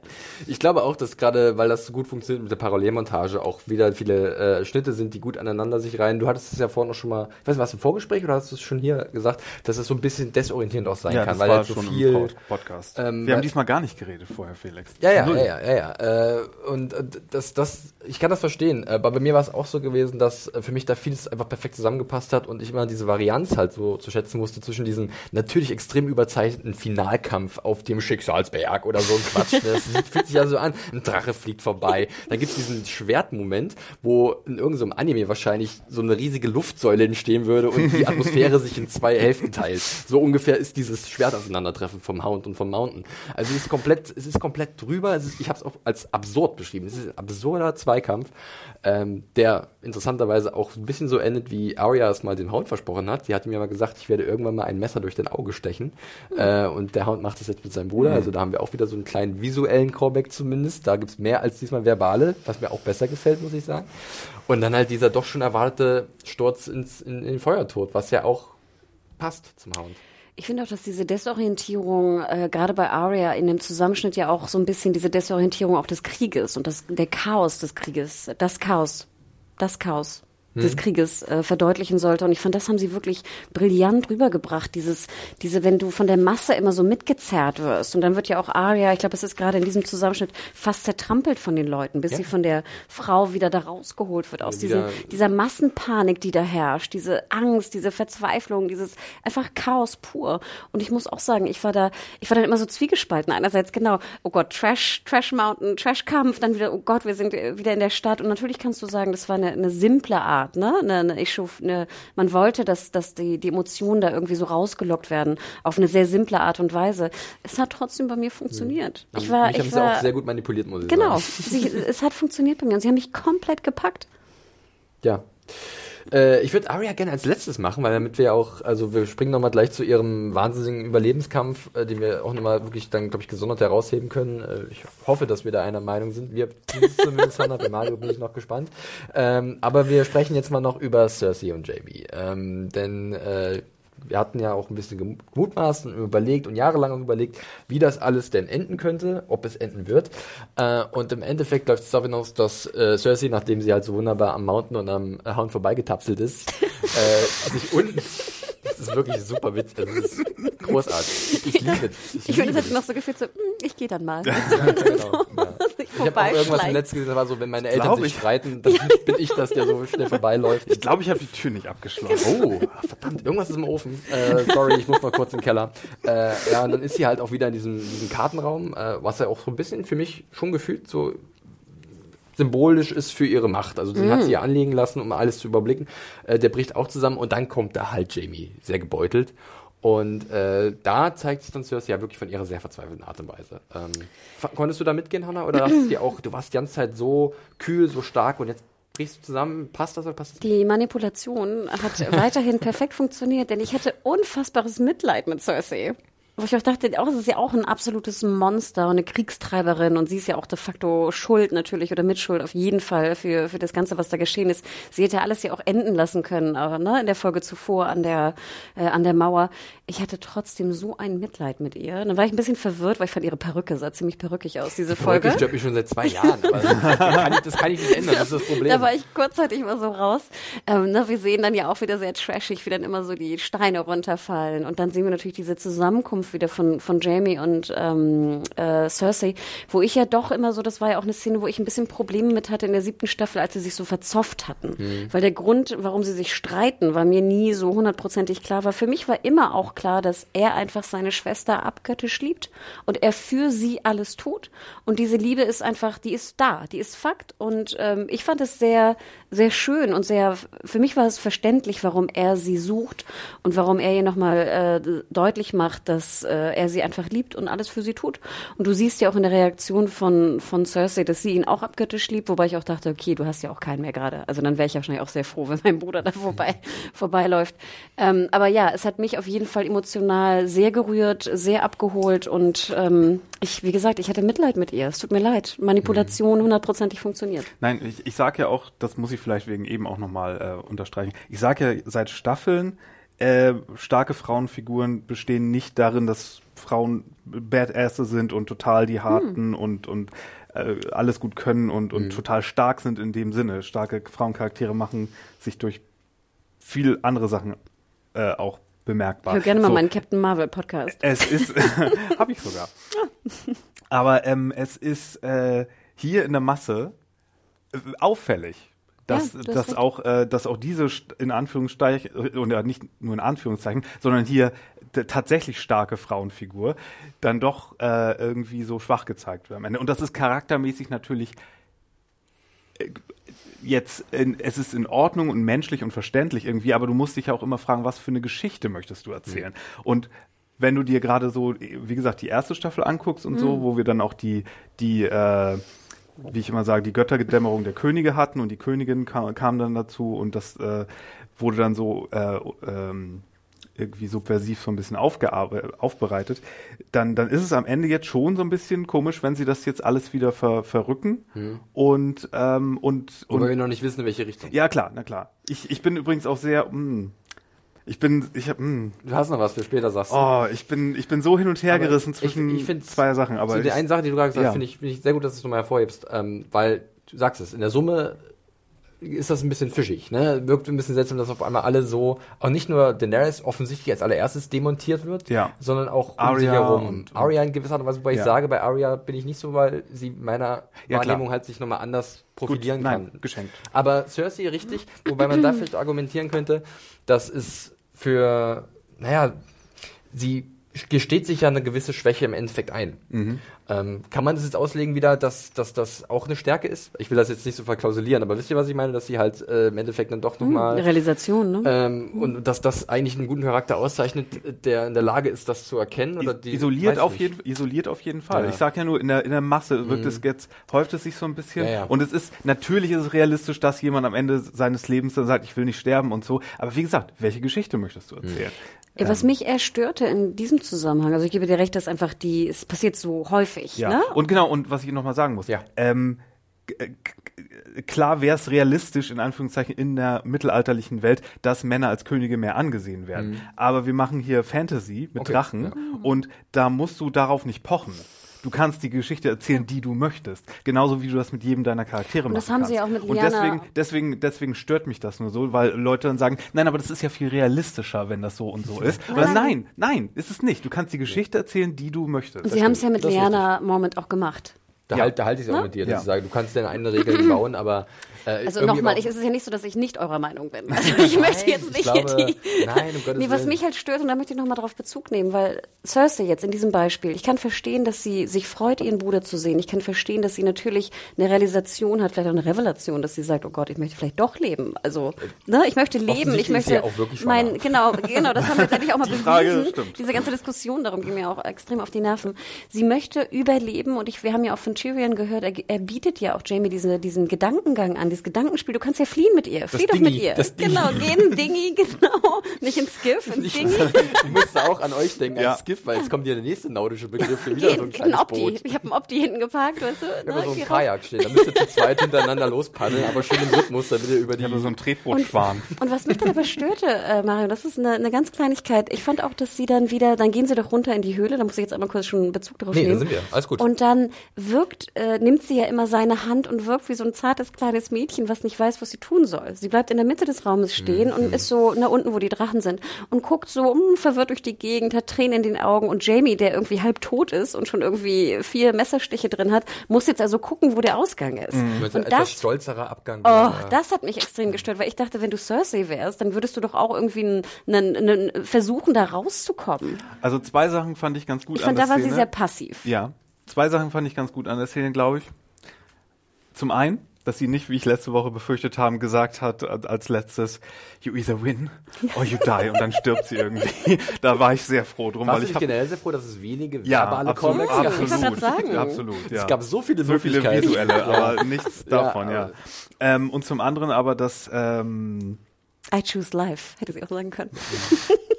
aber zum anderen Chose Violence. Genau. Zum, zum anderen, dass sie Cersei nicht in Isolation irgendwie haben sterben lassen, dass den Leuten dann diese Genugtuung gibt von jetzt stirbt dieser Charakter, den ich nicht mag, oder der hier der Schurke des Stücks waren Mhm. die letzten Staffeln, sondern dass sie das so ein bisschen verwobener machen mit Jamie, den ja die meisten Leute dann doch mögen und dass es hier ein bisschen emotional wahrscheinlich dann komplizierter ist für Ja. Das zu verdauen. Ja. Das kann man vielleicht noch Positives Ja, dazu sagen. Ich war eigentlich sehr positiv überrascht, wie sie jetzt also beide, weil ich meine, wir hatten auch noch mal, ich hatte auch noch mal eine Frage bekommen, ist denn Cersei jetzt wirklich tot? Also ich glaube, wir können Fazit machen, sie ist wirklich Weil tot, wenn oder? sie jetzt ausbuddeln, dann haben wir ein Riesenproblem. Also, äh, Dann sehen wir in der nächsten das Folge, wie sie, wie sie im Dingi da rudert. Ja, ich bin ja gerne, ich nehme ja gerne die Position des Verteidigers ein und ich mag es auch gerne, diese Position einzunehmen, nehme ich ganz bewusst an, aber selbst das könnte ich nicht mehr rechtfertigen. Sie ist das, tot, oder? Sie ist tot, ja. ist tot, also da, okay. da muss, Wobei- muss ich selbst meine Waffen niederlegen. Wobei ich habe doch ihr Kostüm immer mit dem von Shredder äh, gleichgezogen. Und am Ende von Turtles sieht man den Müllhaufen, wo er die Hand wieder raus. wir hatten jetzt Avengers, T äh, Star Wars und die Turtles, alle drei großen die Turtles. Franchises. Also Ja, gut, daher, Turtles würde ich jetzt nicht mit reinwerfen. Nein. doch, ich würde sagen, ja. Nein, Ja. aber ich fand zum Beispiel, das Game war of Thrones eigentlich 2, The Secret of the Ooze ist nächste Woche. Aber wir alle dachten ja, okay, wer bringt Cersei um? Ist es Arya? Wer, wer wird sie töten? Ist es Jamie? Ne? Das dachten ja auch viele, die, die da jetzt irgendwie noch zurückkommen. Und ich muss ganz ehrlich sagen, ich fand, das war auch wieder ein sehr überraschendes Ende der beiden, dass sie super einfach wirklich von der Red Keep mehr oder weniger zerquetscht Von der werden. Macht, die sie immer haben wollte, Genau. wird sie jetzt zerdrückt. Das ist auch ein wunderschönes Bild. Ich fand, ich fand das voll genius. Ich hätte keine Möglichkeit, ich, mir fällt nicht ein, wie man es hätte besser enden lassen können für die beiden. Und ich, ich musste ein bisschen wieder ein erneutes Ella-Badge. Die Regel der drei, ich muss es dreimal erwähnen in diesem Podcast. Äh, Valanqua und so, ne? Liebe Buchtheorie, Theo, Theorieleser und was weiß ich, da Habe ich noch nie gehört. habe ich noch nie gehört. Also ich finde es wurde auch noch nicht einmal eine Serie erwähnt, von daher, wenn ihr euch darüber ärgert, dass halt nicht Tyrion jetzt Cersei umgebracht hat, was ist denn das für für ein Ärgernis. Also ganz ehrlich, ich finde so, wie sie es jetzt gelöst haben, auch sehr konform, weil halt auch Jamie, ich glaube, in der fünften Staffel gesagt hat, er wird in den Armen der Frau sterben, die er liebt.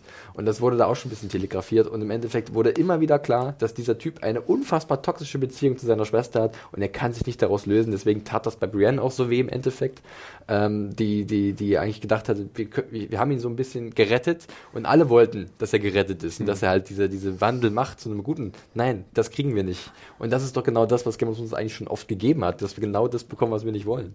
Und deswegen kann ich da die Aufregung nicht so richtig nachvollziehen, was den Charakter angeht und dieses Ende. Nope. Bist du immer noch eigentlich, Hannah, stehst du immer noch hinter deinem ähm, äh, Brienne Jamie Shipping? Und ja, jetzt ja nicht mehr. Das, bist du froh, dass das passiert ist letzte Woche? Ähm, äh, gut, ich habe es ja, ich glaube, ich konnte es ja, dass mein Herz da gesprochen hat und nicht mein Verstand. Ich glaube, das war naja, ziemlich jetzt eindeutig. Ist, jetzt, ist, jetzt ist Brienne für hast immer du, emotional verwundet. Nein, und gehandelt. Was? also ich meine, diese Furie. Ne? Ich meine, ihr behauptet ja immer, ich hätte kein Herz, aber ich glaube, es ist ziemlich deutlich, dass ich manchmal ganz viel Herz habe und manchmal vielleicht so gar nichts. Ich glaube, das variiert sehr stark. ähm, nein, natürlich, also ich meine, natürlich hätte ich mir gewünscht, mein Herz hätte sich gewünscht, dass Jamie sagt, ach scheiß auf Cersei, ne? Ich werde jetzt mit Brienne happy auf den Sapphire Islands, ne? Ich glaube, das war mein Fazit. Ja. Dazu, dazu, ah, ich stehe da immer noch zu, Mario. Ich ja. muss da nicht so Nav soll auch nett sein, habe ich gehört. Sehr nah. Die Strände von ja, Nav. Mit den komischen, was war das, giftigen irgendwas, die da rumfliegen. Nein, und wie gesagt, ich, ich kann es nur noch mal sagen, ich fand, das war das perfekte Ende für Cersei und Jamie. Ähm, ich war sehr, sehr glücklich mit diesem Ende. Und ich, mir fällt nichts Besseres ein, wie man es hätte für, äh, schreiben können hätte früher vielleicht irgendwas anderes verändern können. Das ist, glaube ich, das größte Problem, was viele gerade haben, dass halt zum einen das altbekannte Zeitproblem, vieles passiert sehr schnell und ja, sehr, sehr schnell. Mhm. Und dann, wenn man irgendwo vielleicht anders mal einen Weg gegangen wäre, hätte man das anders konstruieren können. Aber ähm, ich, ich und Wie war, gesagt, war Plan, ich hätte mir einfach nur mehr gewünscht, dass Cersei ein bisschen aktiver in der Suche nach der Rettung ist und dass man jetzt dieses verschüchterte, äh, weinende Etwas sah. Das hat mich gestört. Und das ist so ein bisschen in diese Frauenrolle, die demontiert werden, weil das hat für mich so ein bisschen die, die Cersei, wie ich sie mir vorstelle, demontiert. Ich glaube, es war für mich einfach auch so ein bisschen dazwischen gesetzt. Es war so zwischen diesen ganzen Szenen da irgendwo so awkward platziert, dass es irgendwie so, weißt du, wie ich meine? Mm, ja, das, das ist so, ich meine, natürlich war das dafür, dass es so ein großer, wichtiger ja. Moment war, ist er vielleicht so ein bisschen in dieser Riesenmasse an Geröllen, dem Arne ja. drin steckte und das mit dem Clay Gameboy, der halt so dieses Comic-eske Anti-Gegenstück, also nicht, nicht Anti, wäre ja, ja. ihr wisst, was ich meine. Ähm, vielleicht, ja, kann sein, dass, dass äh, man da vielleicht mehr erwartet hatte, dass das vielleicht zu viele Highlights am Ende dieser Folge. Also zu viele Dinge, die zu groß aufgebaut Nein, ich glaube, sind. dass die Kritik so groß ist, weil wir, wie gesagt, ja schon Brienne so gesehen haben. Dieses aufgelöste Vibesbild, was dann sozusagen weint und so zurückgelassen wird. Und so, gut, äh, Cersei ist ja jetzt mit Jamie da, aber es ist so diese, dieser weinende, aufgelöste Blick, dass ich passiv nichts machen kann gegen mein Schicksal. Und das ist etwas, was mich hier extrem mhm. stört. Und ich glaube, meine Vermutung, dass das so ein bisschen auch die Grundlage ist, warum deswegen doppelt und dreifach und vierfach ja. das einfach so auffällt. Mhm. In der Masse. Ich kann nur noch eine Sache zu dem Ding sagen von, von Cersei, warum sie sich so passiv verhält. Ich, ich versuche ja dann immer irgendwie Antworten zu suchen in der Serie, weil irgendwo muss es ja eine Grundlage haben. Das ist zumindest so mein Ansatz, oder oft mein Ansatz. Und kann ich mich nur zurückversetzen darin, also oder zurückerinnern, äh, immer die Szene mit ihren Kindern. Und immer wenn ihre Kinder gestorben sind, bis auf Tommen, wohlgemerkt, den sie doch relativ trocken zu Grabe getragen hat, ähm, hat sie doch sehr emotional reagiert, wenn ihre Kinder entweder tot waren oder in Gefahr gewesen hm. sind mhm. und war dann sehr aufgelöst. Und kann man vielleicht da ein bisschen was herleiten aufgrund der Schwangerschaft des Kindes, dass sie auf immer ihr wirklich dieser Moment der Realisierung, es ist mein Kind wird jetzt auch hier sterben mit mir zusammen, dass deswegen, dass das sie vielleicht noch dolle beeinflusst. Klar, vielleicht zu sehr, weil wir gesehen haben, dass sie doch eher eine sehr stolze Löwenmutter wirklich ist. Schwierig, da ist so, da fehlen ja, so das Müs, wieder, da das, so das war wieder die Trope, dass irgendwie alle Frauen, die schwanger sind, hormonell, weil so aufgeladene crazy Bitches sind. Ja, da, für den Hormonen würde ich gar nicht Aber es gibt doch auch die, es gibt doch auch diese, diese Sache, dass äh, Frauen, wenn sie schwanger ist oder ihr Kind beschützen wollen, diesen Adrenalinschub hat und da kann sie sich dann Stimmt. doch durch den Rubble kämpfen. Ja, das wäre es gewesen. Das wäre es gewesen. Nimm meine Hand, Jamie. Ja. Come with me if you want to live. Wirklich ballert sich da durch, durch das, durch das Geröll. Na gut, äh, ich würde sagen, wir können äh, die Nothing Else Matters Szene äh, hinter uns lassen. Wir machen einen Haken hinter und kommen jetzt nochmal zum letzten großen Paketchen. Das hatten wir schon ein paar Mal zwischendurch angesprochen und vorhin schon mal angedeutet. Zur Arya nochmal, äh, ihr äh, ja, Überlebenskampf in den Straßen von King's Landing. Auch sehr gut gefilmt, da gab es auch ein paar schöne Aufnahmen generell.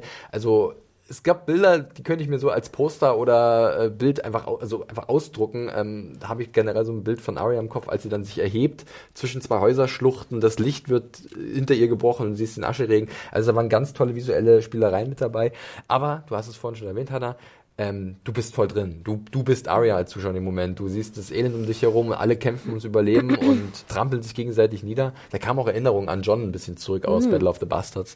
Äh, und ja, es, ich war da auch nochmal, auch gerade im Zusammenspiel mit der Parallelmontage, die wir erwähnt haben, äh, mit dem Clear Game Boy, doch sehr mitgerissen. Und ich glaube, Sapochnik sagt es ja auch im Making-of, dass er wollte, dass wir mit einem Charakter, für den wir etwas empfinden, durch die Straßen laufen und nicht nur, sag ich mal, jetzt mit einem neuen Charakter wie der Mutter und dem Kind. Das sehen wir natürlich nachher auch noch.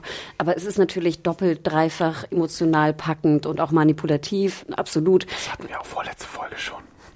Wenn wir äh, in diesem Falle Arya sehen, sie das durchlebt. Und wir sehen ja auch, ich meine, Arya ist eine wahnsinnig starke Kämpferin und alles. Und trotzdem wird sie da plattgewalzt teilweise. Ne? Und ich dachte ja auch kurzzeitig, als wir sie dann so als äh, in diesem äh, Aschenebel sehen, dachte ich so, oh Gott, stell mal vor, Arya wäre tot. und sie hätten sie jetzt sozusagen getötet in diesem Kampfchaos, als auch Message vielleicht wie dieser Mail von Markus, wie, wie böse natürlich und wie furchtbar und wie grauenhaft Krieg ist. Und dadurch wird dann Arya einfach getötet. Als äh, Kollateralschaden, so blöd es klingt. Ja? Hatte ich, hätte ich ganz ehrlich, hätte ich, ich dachte in dem Moment, holy shit, sie haben es wirklich getan. Sie lassen Arya als Kollateralschaden des Krieges sterben. Äh, äh, die Möglichkeit bestand tatsächlich. Ich habe im Moment auch gedacht, gehen sie so weit?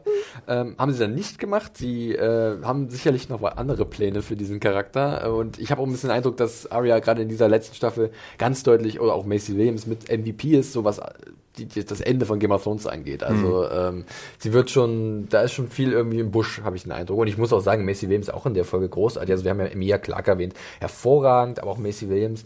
Die muss so viel Gewichte gestemmt und Ausdauertraining gemacht haben im Vorfeld. fit. Und die ist, glaube ich, äh, topfit und zeigt auch, was sie kann als Schauspielerin, muss ich sagen. Also ihre entgeisterter, verstörter Blick, äh, immer wieder zwischendrin, ähm, fantastisch. Ich finde es ja, äh, fand es ja spannend, als ich gehört habe, dass sie ja gelernt hat, mit links zu kämpfen, weil ja, der Lefty. weil weil äh, Georgia Martin sie als Linkshänderin im Buch beschrieben hat so- und dann Aber es ist so witzig, weil am Anfang dachte ich noch, es sieht aus wie ein Linkshänder, wenn sie das Schwert hält. Weil, auch wenn ich natürlich ein Schwert mit links halte, aber es sieht immer irgendwie noch Sieht komischer aus, aus. wie wenn Nicola Castavaldo mit seiner schwachen linken Genau. Hand sich Ja, Schwert genau halten muss, so. weil die rechte nicht mehr da ja, ist. und, das, äh, ne, und dann dachte ich auch so, hat sie wirklich gerade umgelernt? Also, Tja. aber fand ich auch Äh, toll. Ja. Tja, während so äh, dann die Truppen ein bisschen von John und Daenerys das Feld räumen, also er schafft es ja irgendwie so ein bisschen zurückzukommandieren, ähm, geht's für Arya da noch weiter. Und jetzt können wir diskutieren, wie viel Schuld hat sie daran, dass die Mutter und ihre Tochter ums Leben kommen. Weil vielleicht werden sie auch in der Rap Keep, also scherzhaft gemeint natürlich, das kannst du nicht berechnen, das ist halt pau- pures Chaos. In der Red Keep wären sie wahrscheinlich auch nicht sicherer gewesen, wie wir gesehen haben. Aber es ist irgendwie, ich finde, eine schöne, schöner Bogen, der irgendwie gespannt wird. Dass wir das du nochmal sehen, ist natürlich auch gehörig viel Zufall dabei, dass das nochmal so passt. Ähm, aber genau dieses Duo führt ja nochmal von Augen, f- führt ihr nochmal vor Augen, was hier gerade passiert und wie schrecklich das ist. Ja, was ich nicht so ganz verstanden habe, ich meine, man sieht ja so, dass, dass Drogon oder Dani mit Drogon zusammen so ein bisschen diese Straßentangenten irgendwie befeuert, im wahrsten Sinne des Wortes. Und dann, genau, sieht ja Arya flieht und läuft durch die Straßen und sieht in einem Haus, wie diese Familie, die Mutter und Tochter da sitzen mit anderen Menschen und sie sagt so, ja, ich weiß, wo es lang geht, folgt mir. Ihr seid hier nicht sicher, wo ich dachte so, eigentlich würde ich ja, wenn ich sehe, dass diese Straßentangenten irgendwie äh, von dem Drachenfeuer äh, einge, eingenebelt werden, würde ich doch eigentlich fast eher in einem Haus bleiben, oder? Ich habe nicht so ganz verstanden, wo ich mich schützen würde. Klar, die Häuser sind auch eingebrochen, sind teilweise auch explodiert, wo Leute ja auch gefragt haben, warum, warum explodiert ein Haus, wenn da sozusagen Feuer kommt. Trotzdem dachte ich in dem Moment, ich habe auch nicht ganz verstanden beim zweiten Mal gucken, warum äh, Arya eigentlich jetzt Mutter und Tochter da rausnimmt. Nimmt. Ich glaube, es ist sowas wie immer in Bewegung bleiben in so einer Situation, ist, glaube ich, die Devise von Arya, weil äh, du kannst warten auf deinen sicheren Tod, weil es ist offensichtlich, dass Daenerys die ganze Stadt platt machen wird und irgendwann wirst du getroffen. Äh, Genauso riskant ist es natürlich, auf die Straße rauszugehen. Du brauchst eine Idee, wo du hin willst. Also ich konnte es ein bisschen nachvollziehen, dass sie sagt, wenn wir hier sitzen bleiben, dann warten wir nur darauf, bis der Drache uns verbrennt. So lass uns lieber einen Weg aus der Stadt rausfinden, weil außerhalb der Stadt wird nichts passieren. Ne? Also, dass das der Plan vielleicht von Arya war. Da habe ich mir beim, beim zweiten oder dritten Mal gucken auch so gedacht, warum, warum haut ihr jetzt ab? Also im Keller wäre gut gewesen. dass man halt irgendwie Untererde ist. Ja, aber das war natürlich auch so, wie Mario schon sagt, das war natürlich, man fühlte sich an so Kriegsfilme erinnert. Ne? Ich dachte auch so, okay, bei dem Bombardement, denn es war ja fast ein äh, Bombardement, Ja, ja. würde man ja sofort in den Keller gehen. Ne? Dann hat man diese, diese typischen Zweite Weltkriegs-Keller-Filme. Ich finde es auch krass, äh, um vielleicht ein weiteres Mal, machen wir sehr gerne, äh, das, das Making-of zu erwähnen, ähm, da wird halt Dresden referenziert von denen. Das finde ich auch irgendwie Also es ist, was Mario vorhin sagte, ich habe da nicht so viel dran gedacht, wenn ich ehrlich bin. Also ich habe da immer nicht so ikonische Bilder oder sagen wir mal Bilder vor innerem Auge, die ich mit aktuellen oder geschichtlichen Dingen ver verknüpfe. Aber wenn natürlich da eine gewisse Intention von den Machern ist, dass hervorzuheben, dann ist das vielleicht ein Stück weit pietätslos, dann fühlt sich das vielleicht ein bisschen dreckig an, wie Mario das beschrieben hat. Ähm, das muss, glaube ich, jeder mit sich selber ausmachen. Das ist für mich jetzt eine ganz neue Ansicht. Die muss ich auch erstmal ein bisschen verarbeiten, was, was du vorhin gesagt hast, Mario. Ähm, ja, im Endeffekt gibt es da gewisse Parallelen, die kann man schon rausziehen aus dieser Folge. Äh, naja, so. Dann sind wir ja irgendwie jetzt schon fast beim Schlussbild. Vielleicht noch eine Sache, wir sehen nachher ja auch die Dothraki ne, durch die Straßen ja. äh, reiten. Wir haben sie auch am Anfang auch schon gesehen, weil irgendwer fragte auch, glaube ich, unter deiner Review, ne, regte sich furchtbar auf, dass die Dothraki irgendwie aus dem Nichts kamen. Wir sehen sie aber schon vor den, also als wir die mit der Golden Company da mhm. gegenüberstehen, da sind auch vereinzelt Dothraki äh, mit drin. Und ich fand auch nochmal, was hier auch sehr gut funktionierte, fand ich, du weißt ja auch irgendwann gar nicht mehr, wer gut und böse ist. Du hast diesen Drachen, der da oben mhm. irgendwie Feuer legt. Du hast dann die auch Nordmänner, die Frauen vergewaltigen oder Frauen auch umbringen oder auch, auch Männer umbringen. Ja, auch Männer bringen sie um, ne, dass das so verwischt in diesem ganzen Kriegschaos. Und ich fand auch interessant, dass sie das auch gezeigt haben. Graham ist so ein bisschen okay, fair enough. Ja. so. Jetzt zieht einfach durch. Nach letzter Folge. Ja, ne, also das, durch. Aber der ist auch drüber. Dass wir das auf jeden Fall auch sehen, diese, diese, genau, was Krieg auch mit einem, mit einem, mit einem an, mit einem ausrichtet. Ja. Warte mal, Lebt Graham eigentlich noch? Ja, ja. der ist noch da. Und, ich glaub, und es gab einen interessanten Blickkontakt zu John zwischendurch, mhm. ähm, wo er halt registriert hat, dass John das nicht will, was gerade ja. passiert und alle aufhalten will. Und Graham sagt, nee, wir ziehen das jetzt schon durch. Und, und da glaube ich. Mh. Hm. Und ich habe sehr an dich gedacht, denn ich habe sehr auf äh, Grey Worms Hals geachtet. Jetzt lass doch den armen Jacob Anderson immer Echt dieses mal? von außen irgendwelche Menschen beurteilen. Wo kommen wir denn da hin? Sei mal nicht Nein, so oberflächlich. ich wollte sagen, ich habe ihn beobachtet und er ist mm. kräftiger geworden, nennen wir es mal so. Und er hat auch sehr kräftige mm. Oberschenkel bekommen, mm. die er, glaube ich, vorher nicht hatte. Das und Jacob sein. Anderson hat sich auch sehr gut in der Choreo geschlagen, das muss man ja auch mal sehr, zugute halten. Also, immer. Ähm, mm. schöne, schöne Kampfszenen, auch wenn sie sehr brutal waren. Mm. Äh, ja, Arya kann halt das, äh, den Tod von dieser Mutter und ihrer Tochter nicht verhindern. Äh, Finde auch krass, dass die Tochter nochmal zurückspringt mm. mit so einem Schrei. Da war ich dann auch so, boah. Und dann äh, ja, legt sich so ein bisschen Ruhe über die Stadt und halt so ein Ascheregen, der so ein bisschen wirkt wie Winter, also wie so Schneefall. Und äh, jetzt wurde auch, ich habe mal eine Mail bekommen äh, von, äh, das, die kann ich mal kurz erwähnen, von Tobi, der gesagt hat oder gefragt hat, ob wir auch so enttäuscht sind von dem Winter in Game of Thrones, dass der im Endeffekt ja doch gar nicht so gekommen ist. Also im, im Norden ist er ja gekommen, ziemlich dolle sogar. Schien gar nicht so schlimm. Aber King's Landing hat ja, siebte Staffel war ja, hat sich ja Schnee über die Stadt gelegt, wenn ihr euch erinnert. Mhm. Und das ist ja dann irgendwie überhaupt kein Thema mehr gewesen. Und jetzt finde ich dieses Bild von diesem fast schon vielleicht sogar nuklearen Winter, weil ja der Drache wie so eine Atombombe ist, die auf King's Landing niedergefahren ist, äh, und dazu dieser Ascheregen hat, ich finde, da ist schon gewisse Art und Weise von Winter, von Kälte, von Verdammnis, von Dunkelheit jetzt spürbar. Soll ich anfangen? Also ich habe es auch so ein bisschen gesehen. Ich gebe auch Mario absolut recht. Ich muss natürlich auch sofort, wenn ich da so eine Straße sehe, wo Menschen weglaufen und man sieht dann Häuser, die kaputt gehen und dann so dieser Staub, der da mm. hochgewirbelt sind. Das sind einfach Bilder, die wir natürlich aus dem Fernsehen kennen. Und sie haben sie benutzt und sie benutzen sie natürlich, um dich als Zuschauer für eine Emotion zu manipulieren. Ja. Absolut klar. Ich finde trotzdem, dass diese Bilder ja nun mal in der in der, sie existieren ja in der Welt. Und so blöd es klingt, ich finde, hier haben sie es verpackt und sie haben ja sie haben es benutzt und es fällt auf, dass sie, sei es was Bombardements angeht, sei es was Kriegsbilder angeht, sei es was Kriegsverbrechen angeht und Kriegsgräuel, das haben sie aber, finde ich, relativ gekonnt verpackt, denn ich sehe es auch so, dass es auch eine Kritik ist am Krieg. Und es ist eine, eine sehr, sehr große Kritik. Und natürlich kannst du fragen, ist es pietätlos? Ist es, äh, soll die Serie diese, diese Kritik führen? Ja, kannst du dich alles fragen. Wir sind in einer Fantasy-Welt, was auch immer. Ich finde trotzdem, es hat funktioniert. Ich finde auch gut, dass Sie diese Kritik ausführen und dass es nicht so einfach nur Krieg ist. Es sind zwei Armeen, die gegeneinander kämpfen und es hat keine Folgen. Denn wir wissen auch bei Martin, wenn man sich zurückerinnert, ich möchte jetzt doch noch einmal das Buch erwähnen, an das dritte Buch erinnert, was mich sehr tief bewegt hat, ja. weil es ist wirklich das ganze Buch, tausend Seiten, sind eigentlich nur die Folgen des Krieges für die, äh, für die Gesell für die Bevölkerung. Und zwar auf dem bittersten. Also sei es von der Landbevölkerung, sei es von, von jeder, jeder Art von Bevölkerung, die da irgendwie involviert ist. Und es ist wirklich, mich hat es teilweise, hatte vieles sehr schwer zu lesen, weil es so brutal ist und es mir auch wirklich sehr deutlich gemacht hat. Äh, es klingt jetzt auch ein bisschen banal, warum es mir vorher nicht deutlich war. Es ist mir deutlich gewesen, aber dass die Folgen des Krieges natürlich für, für die Bevölkerung ein, ein Wahnsinn sind. Und deswegen fand ich diesen, dass es in der Serie auch einen Bezug zur, zur Bevölkerung und den Folgen davon von Krieg äh, zur Bevölkerung gab, fand ich, ging konform mit dem Werk von Martin. Hm. Ähm, und als Fazit, jetzt komme ich zum Punkt, sorry, dass es so lange dauert, aber ich wollte es noch einmal loswerden, ich wollte es jetzt loswerden vor dem Fazit.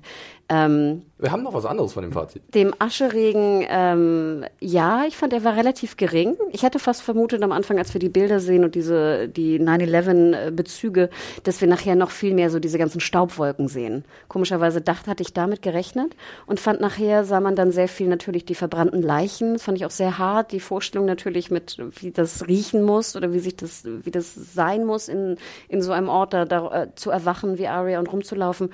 Ähm, und ich hatte das Gefühl, dass nachher, äh, ich wusste nicht genau, ob es jetzt der, der, die Asche ist oder nicht doch sogar Schnee. Ich dachte sogar, es wäre Schnee, dass es jetzt anfängt zu schneien. Wer weiß. Also kurze Antwort auf deine Frage, ich glaube, es schneit. Haben wir uns den ganzen Quatsch vorher umsonst angehört, sagst du, ja? Aber da würde ich halt dir auch in großen Teilen wirklich zustimmen, was du gesagt hast.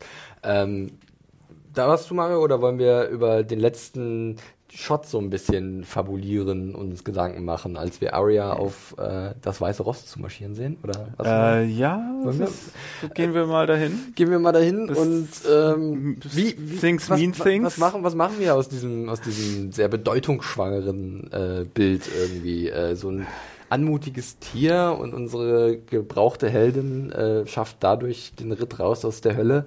Ähm, habt ihr ein bisschen mehr drin gelesen oder fandet ihr es, wie habt ihr es wahrgenommen? Ich würde mir dann mein Urteil noch bis, zur, bis zum Schlussschluss aufheben Ja. wollen, weil äh, Things mean things, Game of Thrones. Und in, in so einer höllenapokalyptischen Situation ist ein weißes Pferd steht eigentlich für den Tod, weil es der vierte Reiter der ich Apokalypse bin nicht ist. sehr bibelfest, aber laut Offenbarung Oder die, die Pest des Johannes, nee, sechstes das, Kapitel. das weiße Pferd, Und als sein das vierte. Siegel auftat, hörte ich die Stimme der vierten Gestalt sagen, komm, und ich sah und siehe ein fahles Pferd, und der darauf saß, dessen Name war der Tod. Ja, dann doch, siehst du. Ähm, und äh, Weiß nicht, ob da- Scha schauen wir mal. Ja. Ob die Ähm. wirklich auf einmal auf äh, biblischen Wegen gewandelt sind, wenn ihr auf dem Weiß und sich darum Spaß erlaubt haben, den fleischgewordenen Tod auf ein fahles Pferd zu setzen. Ähm, Ach nicht. so meinst du das? Ja, dass das sie, meine ich. Dass sie der Tod. Ja. Ah. Also ich dachte, darauf wollte er hinaus. Nein, ich dachte, das, ja, hm, gut. Ähm, Und die Hölle folgte ihm nach. Ja. Um noch diese, diesen Bibelvers zu Ende zu bringen. Jetzt ziehe ich hier äh, die Bibel Wahnsinn. Amen. Sponsert von der katholischen Kirche. ja. ähm, ich weiß nicht, ob es das ist, aber es gab sehr lustige Theorien, wo ich wirklich auch laut, laut Hals hab auflachen müssen. Ich dachte in dem Ähm. Moment, dass Arya da in dem Moment stirbt, weil ich Ach, wirklich? dachte so, das Pferd kommt jetzt und Schattenfeld. das. Ich, ich dachte ja genau das Gegenteil. Das, das, ist das, Ende, das ist das Ende der Geschichte von Arya. Dass Arya jetzt also die Schnauze voll hat und genug vom Krieg und genug von diesem ganzen Kampf und dass sie jetzt einfach sozusagen bildlich geht. Und eigentlich irgendwie, dass es das Ende ihrer Geschichte ist. Und dann dachte ich auch so, wäre ich d'accord damit, wenn das jetzt das Ende gewesen wäre von Arya. Wir wissen natürlich, dass noch was kommt. Jetzt So. wäre ich aber gespannt, ob du damit d'accord gewesen wärst. Jetzt heiratet sie Faramir und wird eine Heilerin. Nee, weil ich mir viele Gedanken mache, wie ich sozusagen natürlich die Serie beenden würde und wie ich die Charaktere, die Story der Charaktere beenden würde. Und ich muss ganz ehrlich sagen, ich hätte es auch wieder ein geniales Ende gefunden, weil ich damit auch partout nicht gerechnet hätte. Und deswegen würde ich fast ehrlich sagen, wenn ich mir jetzt Arya vorstelle, wie sie auf dem weißen Pferd irgendwie, ich weiß nicht, nach Storms End reitet Ja, und mit ja. Gendry glücklich Ja, ja. wird. Ähm, nein, aber was auch immer sie macht. Ich hätte es eigentlich ein ganz interessantes Ende für ihre, für ihren Story Arc gefunden. Ja, ja. aber, aber, aber, aber, aber, muss ich, da muss ich, glaube ich, kurz dazwischen gehen, weil ähm, unerwartet wäre es gewesen, aber nur weil es unerwartet ist, wäre es für mich, glaube ich, nicht gut gewesen. Mhm, ja. Weil die Folge, die baut schon so viel auf, dass es noch nicht da enden kann für sie. Für mein Gefühl. Ne? Deswegen muss da noch was passieren, was auch immer passiert. Ob jetzt das Offensichtlichste passiert, was gerade wieder gezeigt wird. Hier, sie hat gesehen, wer das alles getan hat. Das war Daenerys. Wir rechnen eins und eins zusammen. Kann nur bedeuten, dass sie es jetzt auf Daener- Daenerys abgesehen hat. Ob das so kommt, weiß ich nicht. Wir haben jetzt ja mittlerweile mitbekommen, dass wir schon ein paar Mal überrascht wurden in den letzten Folgen. Von daher würde ich das jetzt noch nicht so fest in Stein meißeln. Aber dieses Pferd fand ich, ich fand es erstmal einfach nur so ein Bild von was Unschuldigen, Anmutigen, mitten von einer schrecklichen Situation und vielleicht so ein übertragenen Sinne irgendwas Hoffnungsvolles, irgendein Ausweg einfach. Irgendwie, man kann auch, weiße Pferde sind halt in der, da habe ich ein bisschen mal ein bisschen rumgeguckt, ein bisschen recherchiert, weil in der griechischen Mythologie auch oft mit Helden verbunden oder mit so Pegasus? ähm, unter anderem, ja, vollkommen richtig. Oder das halt auch sowas wie das, der Moment, wenn irgendwas Großes noch passiert, wenn eigentlich alles auswegslos äh, äh, erscheint, kommt halt so ein anmutiges Getier und, und hilft dem Helden in der Schlacht. Oder Ohnmacht und Rausch ist auch noch ein Symbolbild für, das kommt ja in Twin Peaks äh, prominent vor, immer wenn, Pferd, ja. Immer wenn da eine Figur ähm, äh, unter Drogen gesetzt wird und äh, Ah, schläft. interesting. Das war auch so eine Überlegung, ob Hm. das überhaupt da ist, das Pferd. Oder ob das irgendwie alles. Ich habe das auch wirklich eher dann abgetan wie so ein Stilmittel. Weißt du, du hast so Ja, viel ja. Chaos und was auch immer. Und dann, ich hatte auch das Gefühl, haben wir das nicht schon irgendwie in Apocalypse Now Redux gesehen oder so, dass in diesem ganzen Chaos dann einfach so was sehr Unschuldiges, Schönes einfach auftaucht und dich einfach, weißt du, wie so, eine, wie so ein Bruch. Ja, das Einhorn am Ende von Blade Runner. Nein, also deswegen, ich habe Ja, da jetzt ich nicht groß auch. was reininterpretiert, sondern eher sozusagen eine, eine was Visuelles, einen visuellen Effekt. Ich glaube auch eher, das ist in mehreren Schritten gekommen, die, die, äh, diese Szene. Also ich glaube, da äh, hieß es im Drehbuch, äh, und ein Pferd holt dir ab und dann mussten sie ein Pferd besorgen und dann hat sich irgendjemand gedacht, hey, wäre es nicht äh, irgendwie visuell total aufgeladen, wenn wir jetzt ein weißes Pferd nehmen? Und, Da würden äh, bestimmt Leute drüber diskutieren, zehn Minuten lang. Ich fand es aber ganz schön, Genau. das war ja nicht so komplett weiß. Das war ja noch so ein bisschen, ich glaube glaub nicht, dass es Blut war. Ich, Ich glaub, dachte es erst, war es so, wäre das Pferd von Harry Strickland, das am Anfang aber Oh. eigentlich gestorben ist. Aber das war ja draußen vor der, weil das war das einzige weiße Pferd, das wir sonst gesehen haben. Aber das war irgendwie ziemlich breit gehakt, muss ich sagen. Also da war nicht mehr viel möglich mit dem Tier. Es sind sicherlich keine Tiere zu Schaden bekommen äh, bei diesen Aufnahmen. Äh, und dann musste ich ein bisschen an Daenerys denken, weil ihr erstes Pferd war so ein weißer Schimmel geschenkt von, von äh, Drogon, glaube ich. hat auch einen Namen, glaube ich, ne? Ja, aber Schattenfell fast wirklich nicht. Ich muss da ein bisschen an Gandalf denken tatsächlich. Äh, und was jetzt aber so unfassbar witzig war, dass Leute tatsächlich jetzt gesagt haben, oho, Bran hat sich an ein Pferd gewagt und hat seiner Schwester zur Rettung geeilt. Und da musste ich, Mario, uh, aber ich musste, ich, ich musste so lachen. Ich so, ja, natürlich, natürlich. Hat sich wahrscheinlich auch, ach komm, der wagt sich überall hin, in den Kühlschrank, äh, keine Ahnung, in der Axt. Ich meine, Arya Also, war ja nicht, war ja nicht, äh, hat ja nicht ein Bein verloren. Die hätte ja auch Gottes rausgehen Willen, können. Gottes Also sie war ja nicht dem, dem es war, Sterben ich, nah. einfach nur ein Bild. Es war einfach Ja, nur es war ein Bild, ein visuelle, ein visueller Effekt. Schauen wir mal. Bild sogar. Kein akustisches Bild. Geil. Genau. Ja, und damit äh, haben wir, glaube ich, auch. Genau, das weil Ding da sind ja auch dann, sorry, noch einmal ganz kurz, bei dem Pferd sind ja dann, sieht man ja auch die Asche oder den Schnee, ne? Sieht man auch ganz extrem in Slow-Mo, ne? Deswegen wirkt es ja auch so es schön. ist ein Slow-Mo, wo halt sie läuft auf das Pferd zu genau. und das Licht bricht so ein bisschen hinter diesen ganzen Ruinen und der Regen oder der Schnee, die Asche fällt nieder. Äh, hat schon was. Hat schon was. Also muss man schon äh, Saboschnik und ich glaube Fabian Wagner ist sein äh, äh, Director of Photography. Also Ach, der der Dude, der sagt, eure Fernseher sind nicht richtig eingestellt. Kann sein. Das ist der mit dem coolen Bolo-Head hier, äh, der auch in der, ach egal, der hat immer so einen, so einen Fashion-Hut Der hat immer so schmale Augen und sieht aus wie so. Naja. Aber apropos Bran. Glaubst du, der kommt, glaubst du, hm, Bitte. glaubst du, die lassen dieses Massaker jetzt auf sich stehen? Oder macht Bran da noch was? Ich sag mal was dazu. Pass auf. Sag mal was. Weil ich glaube, Bran äh, steht über den Dingen. Und was auch über den Dingen stand, war halt der Night King. Der war was Übergroßes, dem sich Bran halt noch verpflichtet gefühlt hat, da entgegenzuwirken. Alles andere, was die Menschen machen, ist Bran vollkommen egal. Jetzt haben wir aber das nächste übergroße Ding und jemanden, der nicht mehr vom Menschen halt aufgehalten werden kann. Jetzt könnte ich mir vorstellen, dass es dadurch eine Möglichkeit gibt für Bran zu sagen, oh Gott, wir haben das eine Übel besiegt, ich muss jetzt noch einmal aktiv werden, um das andere Übel einzudämmen. Aber es kann natürlich auch sein, dass er sich komplett ausgeklinkt hat aus der Baumatrix und sagt, hey Leute, viel Spaß, äh, ich bin auf Naht. Und, und, und wir haben ja jetzt noch einen zweiten Angle, wie, weil wir haben ja gedacht, irgendwie, er könnte, um, um jetzt nochmal diese, äh, diese wirklich ausgeleierte Fantheorie nochmal zurückzuholen, dass er den Mad King mad macht, indem er zurückwalkt in die Vergangenheit und allen Leuten, wie wir dachten, sagen will, verbrennt die White Walker, burn them all. Aber jetzt haben wir ja sogar noch einen zweiten Angle da reinzukommen, in dem er, äh, er die Leute, ne? Don't burn them all. Achso, don't, einfach nur ein Don't davor, oder was? Ich weiß meinte nicht. gar nicht burn wär- them all, ich meinte don't Nein, burn them all. Sorry. Nein, das war- Sorry. Nein, das war ja auch ein Freak-Accident-Methode und das kann er ja vielleicht auch gar nicht so replizieren und, und das wäre ja auch dumm. Und außerdem müsste er doch wissen, dass es ein geschlossener Loop ist von der Zeitreise her und dass er eh nichts ändern Mein, kann, mein, oder? mein Bauchgefühl ist- vor, dass Bran Nein. durch ist. Ich dachte auch. Ich also glaube sorry, ich glaub fast gar nicht mehr. Glaubst du, gehen wir nochmal nach Winterfell zurück? Ja, nächste Folge? Sansa. Hundertprozentig auf den Sansa. wir Irgendwas müssen, muss mit Sansa muss natürlich nochmal kommen. Ja, ich in so einem sicher. Epilog, aber die. Weil Sansa ist jetzt Feind Nummer eins von Daenerys. Ja, ja, stimmt. also eigentlich müsste jetzt ja, ich meine, Dani, also ich finde ja erstmal, ist es jetzt Dark Dani, oder? Ist das schon, muss sie ein neues schwarzes Kostüm haben, um Dark Dani zu sein? Ich fand jetzt schon ihre geile Lederkluft äh, sehr martialisch und sah schon fantastisch Nein, aus. die oder? leuchtet, die schimmerte noch so golden, Ja, finde ich, auf dem, auf dem Rücken. das ist der Haut von irgendwelchen unschuldigen Kindern gegerbt oder so. Nein, aber fürs Protokoll, ich glaube damit Bran auch nicht mehr. Ja, ja.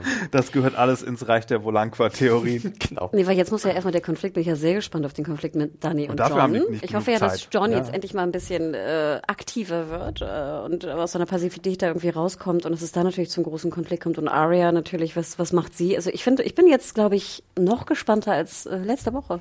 Wollt ihr euch ein bisschen aus dem Fenster wagen und Ja, also so die Vermutungen aufstellen, was passiert? Also es gibt ja diese offensichtlichen Dinge, dass zum Beispiel John Daenerys absetzt, um das mal so zu formulieren. das ist ja die offensichtliche Sache. Genau, dann die Sache, dass jetzt Arya eine klare Motivation hat, das zu bewirken. Aber kurze Ähm, Frage, bei Absetzung meinst du, vielleicht John bringt sie um? Ja, zum Beispiel. Und dann ist er König, der gute König. Aber zu welchem Preis? Nein, ich wollte gerade sagen, er kann ja Ja. nicht der gute König sein, wenn er Danny umgebracht hat. Ich glaube, das geht nicht. Doch, wenn du, wenn, wenn du Drachenhitler umbringst, dann Aber dann würde ich sogar fast eher sagen, würde ich sogar eher noch verstehen, wenn Arya sie umbringt und dann John sozusagen auf Mhm. dem Thron sitzt. Ich glaube, John, es sitzt niemand auf dem Thron, sage ich ja nach wie vor. Ähm, Ja, ja. Von daher, äh, da Ja, sie irgendeine andere Lösung, Ja, ich ich. glaube, der Thron muss eigentlich noch zerstört werden, oder? Das muss eigentlich noch passieren. Plan. Das kann, ich, ich, ich, wie gesagt, ich bin da auch relativ ähm, unwissend und, und ich, unvorbereitet und ich kann es nicht Was ist denn noch offen? Glaubt ihr wirklich, jetzt äh, springt noch äh, Bronn hervor mit der Armbrust und bedroht noch Tyrion? Oder wie, wie wird das? Oder, oder verbrennt Dani Tyrion? Was ist eure Theorie? Ich glaube, Tyrion lebt gefährlich tatsächlich. Ähm, ich weiß es aber Hm. nicht. Ich weiß nicht, ob das sein Ende ist. Ähm, Don't eat the help, erinnere ich mich gerade. Marine, wisst ihr noch, als er da zu den Drachen runtergegangen ist und Ja, denen geholfen hat und so ein bisschen kleine, kleine Beziehungen aufgebaut hat zu den Tieren. Und das wäre halt auch so, aber das waren die anderen beiden. Ja, genau, richtig. Das ist das Ding halt. Ähm, und da hat er ja auch, ähm, hat er auch gesehen, da wurden ja auch andere aus Marine sozusagen verbrannt von Daenerys, um so Macht zu, zu symbolisieren. Und wie gesagt, es ist mittlerweile sehr hilfreich, finde ich, wenn man zurückdenkt an viele Sachen aus der Serie und die versucht in den gleichen zu setzen, als zu hoffen, dass wirklich noch irgendwas Großes mit Azor Ahai passiert. was in der Form auch wirklich in der Serie, der, ja, der, der Prince That Was Promised wurde erwähnt. Aber das Ding ist, da, Ja. da würde ich keinen Cent mehr drauf setzen. Ich auch nicht. Ja, also deswegen denkt lieber, wenn ihr irgendwie euch Gedanken macht, so an Dinge, die vielleicht zu Charakteren passen würden und die vielleicht schon mal etabliert wurden. Äh, da denken tatsächlich wahrscheinlich Benioff Weiß ein bisschen einfach, muss man auch mal so ganz ehrlich sagen. Das ist nicht vielleicht die hö- allerhöchste Schule äh, des Dramaschreibens, aber es ist eine Schule, die man ja. sicherlich diskutieren kann. ja. Also ich bin mittlerweile ziemlich an Bord, eigentlich schon seit, seit Großteil der Staffel jetzt, dass es damit endet, dass John einfach König wird. Ähm, Und auch ich glaube auch gar nicht mehr daran, wie du jetzt eben noch meintest, dass es am Ende keinen Thron mehr gibt und dass wir jetzt ein Parlament bekommen oder sowas. Republik ähm, Westeros. Ja, das, das hatte ich alles auch mal angedacht, irgendwie, Ja. dass das die Pointe wird am Ende, aber nee, ich glaube nicht. aber kannst John du dir wirklich John auf dem Thron ja, vorstellen? Doch, Das kann ich mir nämlich so gar nicht doch, vorstellen. wir hatten so viele äh, Parallelen zu Game of Thrones, äh, zu, zu Lord of the Rings auch. Äh, und wie der, der König, der den Thron nicht wollte, an seinen äh, Thron kriegt, das ist, das ist, ja. ich weiß aber nicht, ob die dann den gleichen Weg gehen wollen. Ja, ja, aber sie, hm, Also natürlich ist es eine schöne Vereinigung von Stark und Targaryen, ne? Und dieser ganzen Vergangenheit, aber irgendwie, ich sehe das überhaupt nicht. ja, gut. Also, Ich, ich ganz ehrlich, ich hoffe es auch nicht. Mhm. Ähm, ganz ehrlich, aber ich meine, ich bin- was ja. wir hoffen und erwarten, das müssen wir ja seit Ewigkeiten über den Haufen schmeißen hier äh, bei, bei dieser Staffel. Und das, das ist ja für viele auch ein Riesenproblem, Mhm. weil wir uns ja mit diesen, in diesen sieben, acht Jahren irgendwelche Luftschlösser gebaut haben und die werden jetzt brutal eingerissen. Und äh, damit müssen wir einfach zurechtkommen. Mhm. Das, das, da, da werden halt gewisse Erwartungen einfach nicht mehr erfüllt. Und, Und, äh, und ja, ich meine, der, sorgt für Clegane- Enttäuschung. der Clegane-Bone ist genauso ausgegangen, wie wir uns dachten. Irgendwie die Cersei-Jamie-Sache. Wobei ich dachte beim Äh, äh, dass es anders läuft. Ich ja? hatte nicht gedacht, ich dachte, das wird ich bin Trial by Combat, dachte ich. Ich sah dachte- das irgendwie in der Arena oder so. Ja, ich auch Ich übrigens. hatte mehr auch irgendwie aus irgendeinem Grund Jamie auf dem Zettel in irgendeiner Verkettung von Ereignissen für den Tod von dem Mountain und äh, oder halt Arya und äh, das halt das auch so wäre halt auch in einer gewissen Art und Weise tragisch gewesen für Thunder, dass ihm halt diese eine Lebensaufgabe nicht gewährt wird, äh, beziehungsweise dass, er- dass er die nicht erfüllen kann. Deswegen habe ich da auch so mein, meine mittlerweile meine Strategie, um Sachen zu antizipieren, ist was ist das Gegenteil von dem, was alle erwarten? Aber dann, das ist wiederum jetzt auch mittlerweile zu einfach. Ja. Vor allem, denkt nicht an die Bücher. Das ist so Punkt eins dieser Strategie. Du gestikulierst so zu mir. ja, ist so. Ist so. Gut. Äh, genug äh, die Jo. Glaskugel geschaut erstmal. Wir sind ja nicht wirklich schlauer geworden, aber vielleicht da draußen ein paar Ideen haben wir euch rausgespuckt, ähm, was ihr euch so vorstellen könnt. Amaya, du irgendwas äh, kratzt noch auf deiner. Du sagst gerade so aus, hättest du noch eine Idee? Nee, doch nicht. Vielleicht nochmal ganz schön, noch als äh, Ende, das finde ich auch immer ganz schön, du hattest es ja vorhin auch schon erwähnt, Felix, aber es gibt, äh, ich glaube im Abspann läuft noch eine schöne Variation von äh, Reigns of Castamere und Light of the Seven und das fand ich natürlich sehr schön, auch für die aufmerksamen Zuhörer, ähm, dass er da wirklich ja so wie so ein, so ein Mashup macht aus seinen größten Hits jetzt zum Ende und das war einfach wunder, wunderschön zu hören und das war, fand ich, ein perfektes Ende auch für die Folge. Okidok, dann machen wir jetzt noch eine kleine Fazitrunde. Ihr wisst, wie es immer bei uns läuft. Ich beginne und äh, ja, ich muss sagen, dass es eine durchaus spektakuläre Folge gewesen ist. Ähm, ich war kurz danach so dabei, dass es mit einer der besten dieser kurzen Staffel bisher ist. Ich glaube, King, äh, äh, Night of the Seven Kingdoms, ich will immer ein, äh, King of the Seven Kingdoms sagen. ähm, Night of the Seven Kingdoms hat mir da noch besser gefallen, aber ich äh, fand diese Folge allein, fangen wir mal da an, von der Umsetzung, äh, von ähm, der technischen, äh, von den technischen Gegebenheiten und den Ideen, die sie hatten, verschiedene Sachen sehr verschieden einzufangen, auch eine gewisse Varianz reinzubringen, was Szenen angeht, Abschiede, äh, intime Gespräche, große Action-Set-Pieces, einen absurden Zweikampf, Zweikampf zwischen Mountain und Hound.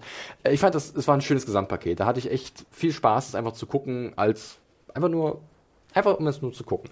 Ähm, wenn man ein bisschen reingeht, dann wird es natürlich etwas schwieriger, sagen wir es mal so. Um, man muss dann sich ein bisschen äh, anstrengen, äh, Figuren besser vielleicht nachzuvollziehen oder die ein bisschen in, den, irgendwelche in irgendeinen Kontext zu setzen. Ähm, das hat grundsätzlich eigentlich bei mir ganz gut geklappt. Also da hatte ich nicht so viel zu beanstanden, aber natürlich mit der Zeit reifen verschiedene Ideen ein und dann überlegt man, okay, musste das sein? Hätte man das vielleicht wieder ein bisschen anders strukturieren können, dass es woanders reingepasst hätte, um es halt nicht so zu überladen, wie Mario das vorhin zum Beispiel angedeutet hat, äh, wenn es in eine Richtung gegangen ist mit den vielen weiblichen Figuren. Aber an und für sich fand ich das alles, wie es gekommen ist, relativ erwartbar, aber trotzdem nicht, nicht, un, also nicht unüberraschend. Also ich war oft gepackt und äh, auf dem falschen Fuß erwischt. Ähm, wir wurden diese Schrecken dieses Krieges gut vor Augen geführt und äh, jetzt bin ich tatsächlich sehr gespannt, ähm, wie es enden wird. Die Staffel an sich hat äh, das gern zitierte Geschmäckle, das wird nicht mehr rausgestreckt gestreckt werden können, welchen Mitteln auch immer. Damit habe ich mich etwas arrangiert äh, und jetzt bin ich natürlich sehr interessiert daran, was als letztes passieren wird. Wer möchte? Vielleicht fange ich mal an, damit du den Abschluss machst, Mario, weil ich bin eigentlich dir, ich unterschreibe unterschreib deine Meinung hundertprozentig. Vielleicht noch kurz ein äh, Callback auch zur wie, wie, Wahres äh, Anfang, der, der sehr, sehr schön war und wunderbar funktioniert hat. Und auch die, sage ich mal, nicht so gute Variante von Euron, wo man einfach nur denkt, oh Gott, hätte, hätte man auch weglassen können, äh, who cares.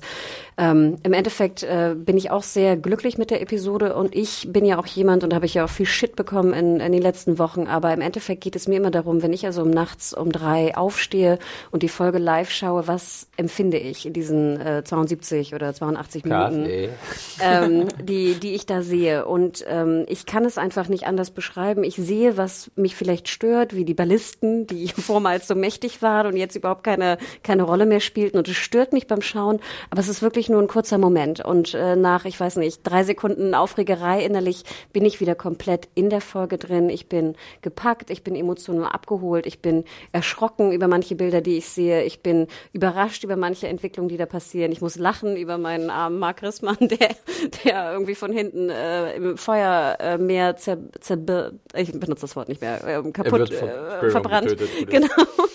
Ähm, und das ist einfach für mich etwas, was, äh, was diese Serie immer noch wöchentlich in mir hervorruft. Und dafür bin ich einfach wahnsinnig dankbar und ähm, finde, das sollte man auch äh, respektieren und auch wertschätzen auf eine gewisse Art und Weise. Obwohl ich natürlich auch die Kritikpunkte verstehe und sie wahnsinnig interessant finde und ich auch dieses Frauenrollengeschmäckle hundertprozentig verstehe und es mich verstört, dass mich das nicht mehr stört, ähm, weil es sollte mich eigentlich stören. Aber ich finde trotzdem, dass wir immer noch andere Charaktere von Frauenrollen hatten, die sehr, sehr gut in der Serie rübergebracht wurden, sodass mich das, glaube ich, so ein bisschen neutraler hält, gerade im Vergleich zu vielen anderen Serien, wo ich es grauenhaft finde, wie, wie Frauenrollen äh, dargestellt werden. Deswegen, glaube ich, bin ich da relativ sanft in meiner Meinung. Ähm, aber ich kann es absolut verstehen. Ich finde es sehr, sehr interessant. Ähm, aber im Endeffekt gebe ich dir hundertprozentig recht. Felix, du hast viereinhalb Sterne gegeben in deiner Review. Ja, war aber wieder Bauchgefühl. Das, wie gesagt, ähm, war so, raus damit. Und ich, äh, ich würde dem folgen. Du darfst den Abschluss mal machen. Ja, ich, ich äh, habe dir ja schon gehört, mir war es ähm, jetzt nicht, äh, ich fand es jetzt nicht so positiv wie ihr, aber ich bin auch im Gegensatz zu anderen Leuten auch nicht mehr so drin, dass ich mich da jetzt noch künstlich aufregen könnte drüber. Also ich bin da äh, so ein bisschen raus, muss ich sagen. Ähm, mich regt's nicht auf mehr besonders. Ich äh, gucke mir das jetzt zu Ende an ähm, ich fand's, also mir war es viel zu lang, aber auch einfach, auch als, als Action-Set-Pieces, das war mir viel zu lang, also dass du in anderthalb Stunden, da kannst du einen ganzen Film, eine ganze Geschichte von Anfang bis Ende erzählen. Ähm, und da ist mir eine Folge mit anderthalb Stunden und die dann zu Großteil aus Kampf äh, besteht, auch einfach persönlich als, äh, was ich bevorzuge, zu lang. Ähm, dann hatte ich ja meine Probleme, die ich gesagt hatte, das, da sind die Sensibilitäten ja auch immer ein bisschen anders irgendwie, manche, wie Leute so mit bestimmten äh, Images umgehen. Ich fand, wo sie sich hier entliehen haben, hat sich die Serie, selbst wenn sie einen Antikriegsstandpunkt, der immer gut ist, irgendwie machen will, aber das ist so ein bisschen, da greift die Serie für das, das was sie ist, ein bisschen zu weit hinaus, finde ich. Ähm, aber wie gesagt, da sind die Sensibilitäten mhm. ja anders und das ist ja auch äh, ganz legitim, wenn es euch da anders ging. Ähm, ich bin gespannt, wie sie das Ding landen. Das sage ich, glaube ich, jetzt seit drei Folgen. und nächste, nächste Woche haben wir eine Antwort darauf. Ja, das wird, glaube ich, wirklich mhm. spannend. Also wir, wir sind da. Wir, wir werden darüber sprechen. Ich wir werden darüber das werden wir uns nicht entgehen lassen. Nee. Mhm.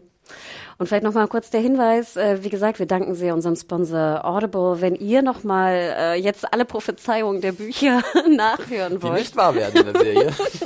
genau, wie das da gelöst wurde, dann schaut doch mal nach. Bei Audible könnt ihr alle Hörbücher zu Game of Thrones, das Lied von Eis und Feuer, äh, nur dort bei Audible äh, hören. Der erste Monat ist kostenlos und äh, wir packen auch nochmal in die Show Notes den äh, Link dazu. Da ist eine Landingpage auch mit weiteren Materialien zu Game of Thrones. Äh, schaut doch mal rein. Ja, Perfekt. Vielen Dank nochmal an Audible für die Unterstützung. Äh, wir danken euch auch wie immer für eure Geduld und eure Aufmerksamkeit, dass ihr uns hier wieder mal lange zugehört habt. Äh, wir ja, sind gespannt auf die nächste Episode, auf die letzte Episode von Game of Thrones. Wir hatten es bereits erwähnt, wir werden dann auch natürlich danach nochmal einen kleinen Podcast aufnehmen. Da könnt ihr schon mal eure ganzen Feedback-Sachen vielleicht so ein bisschen sammeln. Am besten sind immer so ein bisschen kompakte Texte. Ich bin ganz ehrlich, weil es ist der Wahnsinn, was gerade auf uns einprasselt. Äh, und ich versuche da immer so einen Überblick zu bewahren. Und manchmal, da schreibt ihr ganze Essays. Und äh, die können mir dann auch irgendwie schlecht runterdampfen in einem Podcast. Ne? Und das ist dann vielleicht auch unfair dem Text gegenüber, wenn wir da einfach nur einen Satz rausziehen. Also wenn ihr irgendwas Konkretes habt, gerne mal irgendwie eine Frage oder eine äh, konkrete Beobachtung, das kommt immer ziemlich gut an. Da können wir sehr gut dann auch das irgendwie in guten Kontext setzen. Äh, gerne, wie, äh, wie immer, äh, Podcast, äh, Podcast schon, Mail schicken an podcast.serienjunkies.de. Also macht das gerne weiter, der ganze Feedback. Äh, auf iTunes Bewertungen sind sehr gern gesehen, vorwiegend positiv, weil das hilft uns wie immer. Äh, auf YouTube ist auch ein Däumchen immer ganz nett, da sind wir ja auch zu hören. Und natürlich könnt ihr uns auch direkt auf Twitter folgen und uns da äh, zu Game of Thrones Dinge fragen oder darüber diskutieren, was da passiert ähm, in der Serie. Und da findet man dich, Mario, unter dem Handle. At Firewalk with me, topical. und dich, Hanna? Und mich findet man unter @mediahore m e d i r w h o r e auf Twitter und Instagram. Und ja. dich, Felix? Mich findet man unter dem Handle John Ferrari mit einem Y vorne, nicht mit einem J. Guti, das war's. Wir verabschieden uns, hören uns nächste Woche wieder zum großen Finale und ja, bring it on. Macht's gut, liebe Leute. Tschüss. Ciao. Ciao.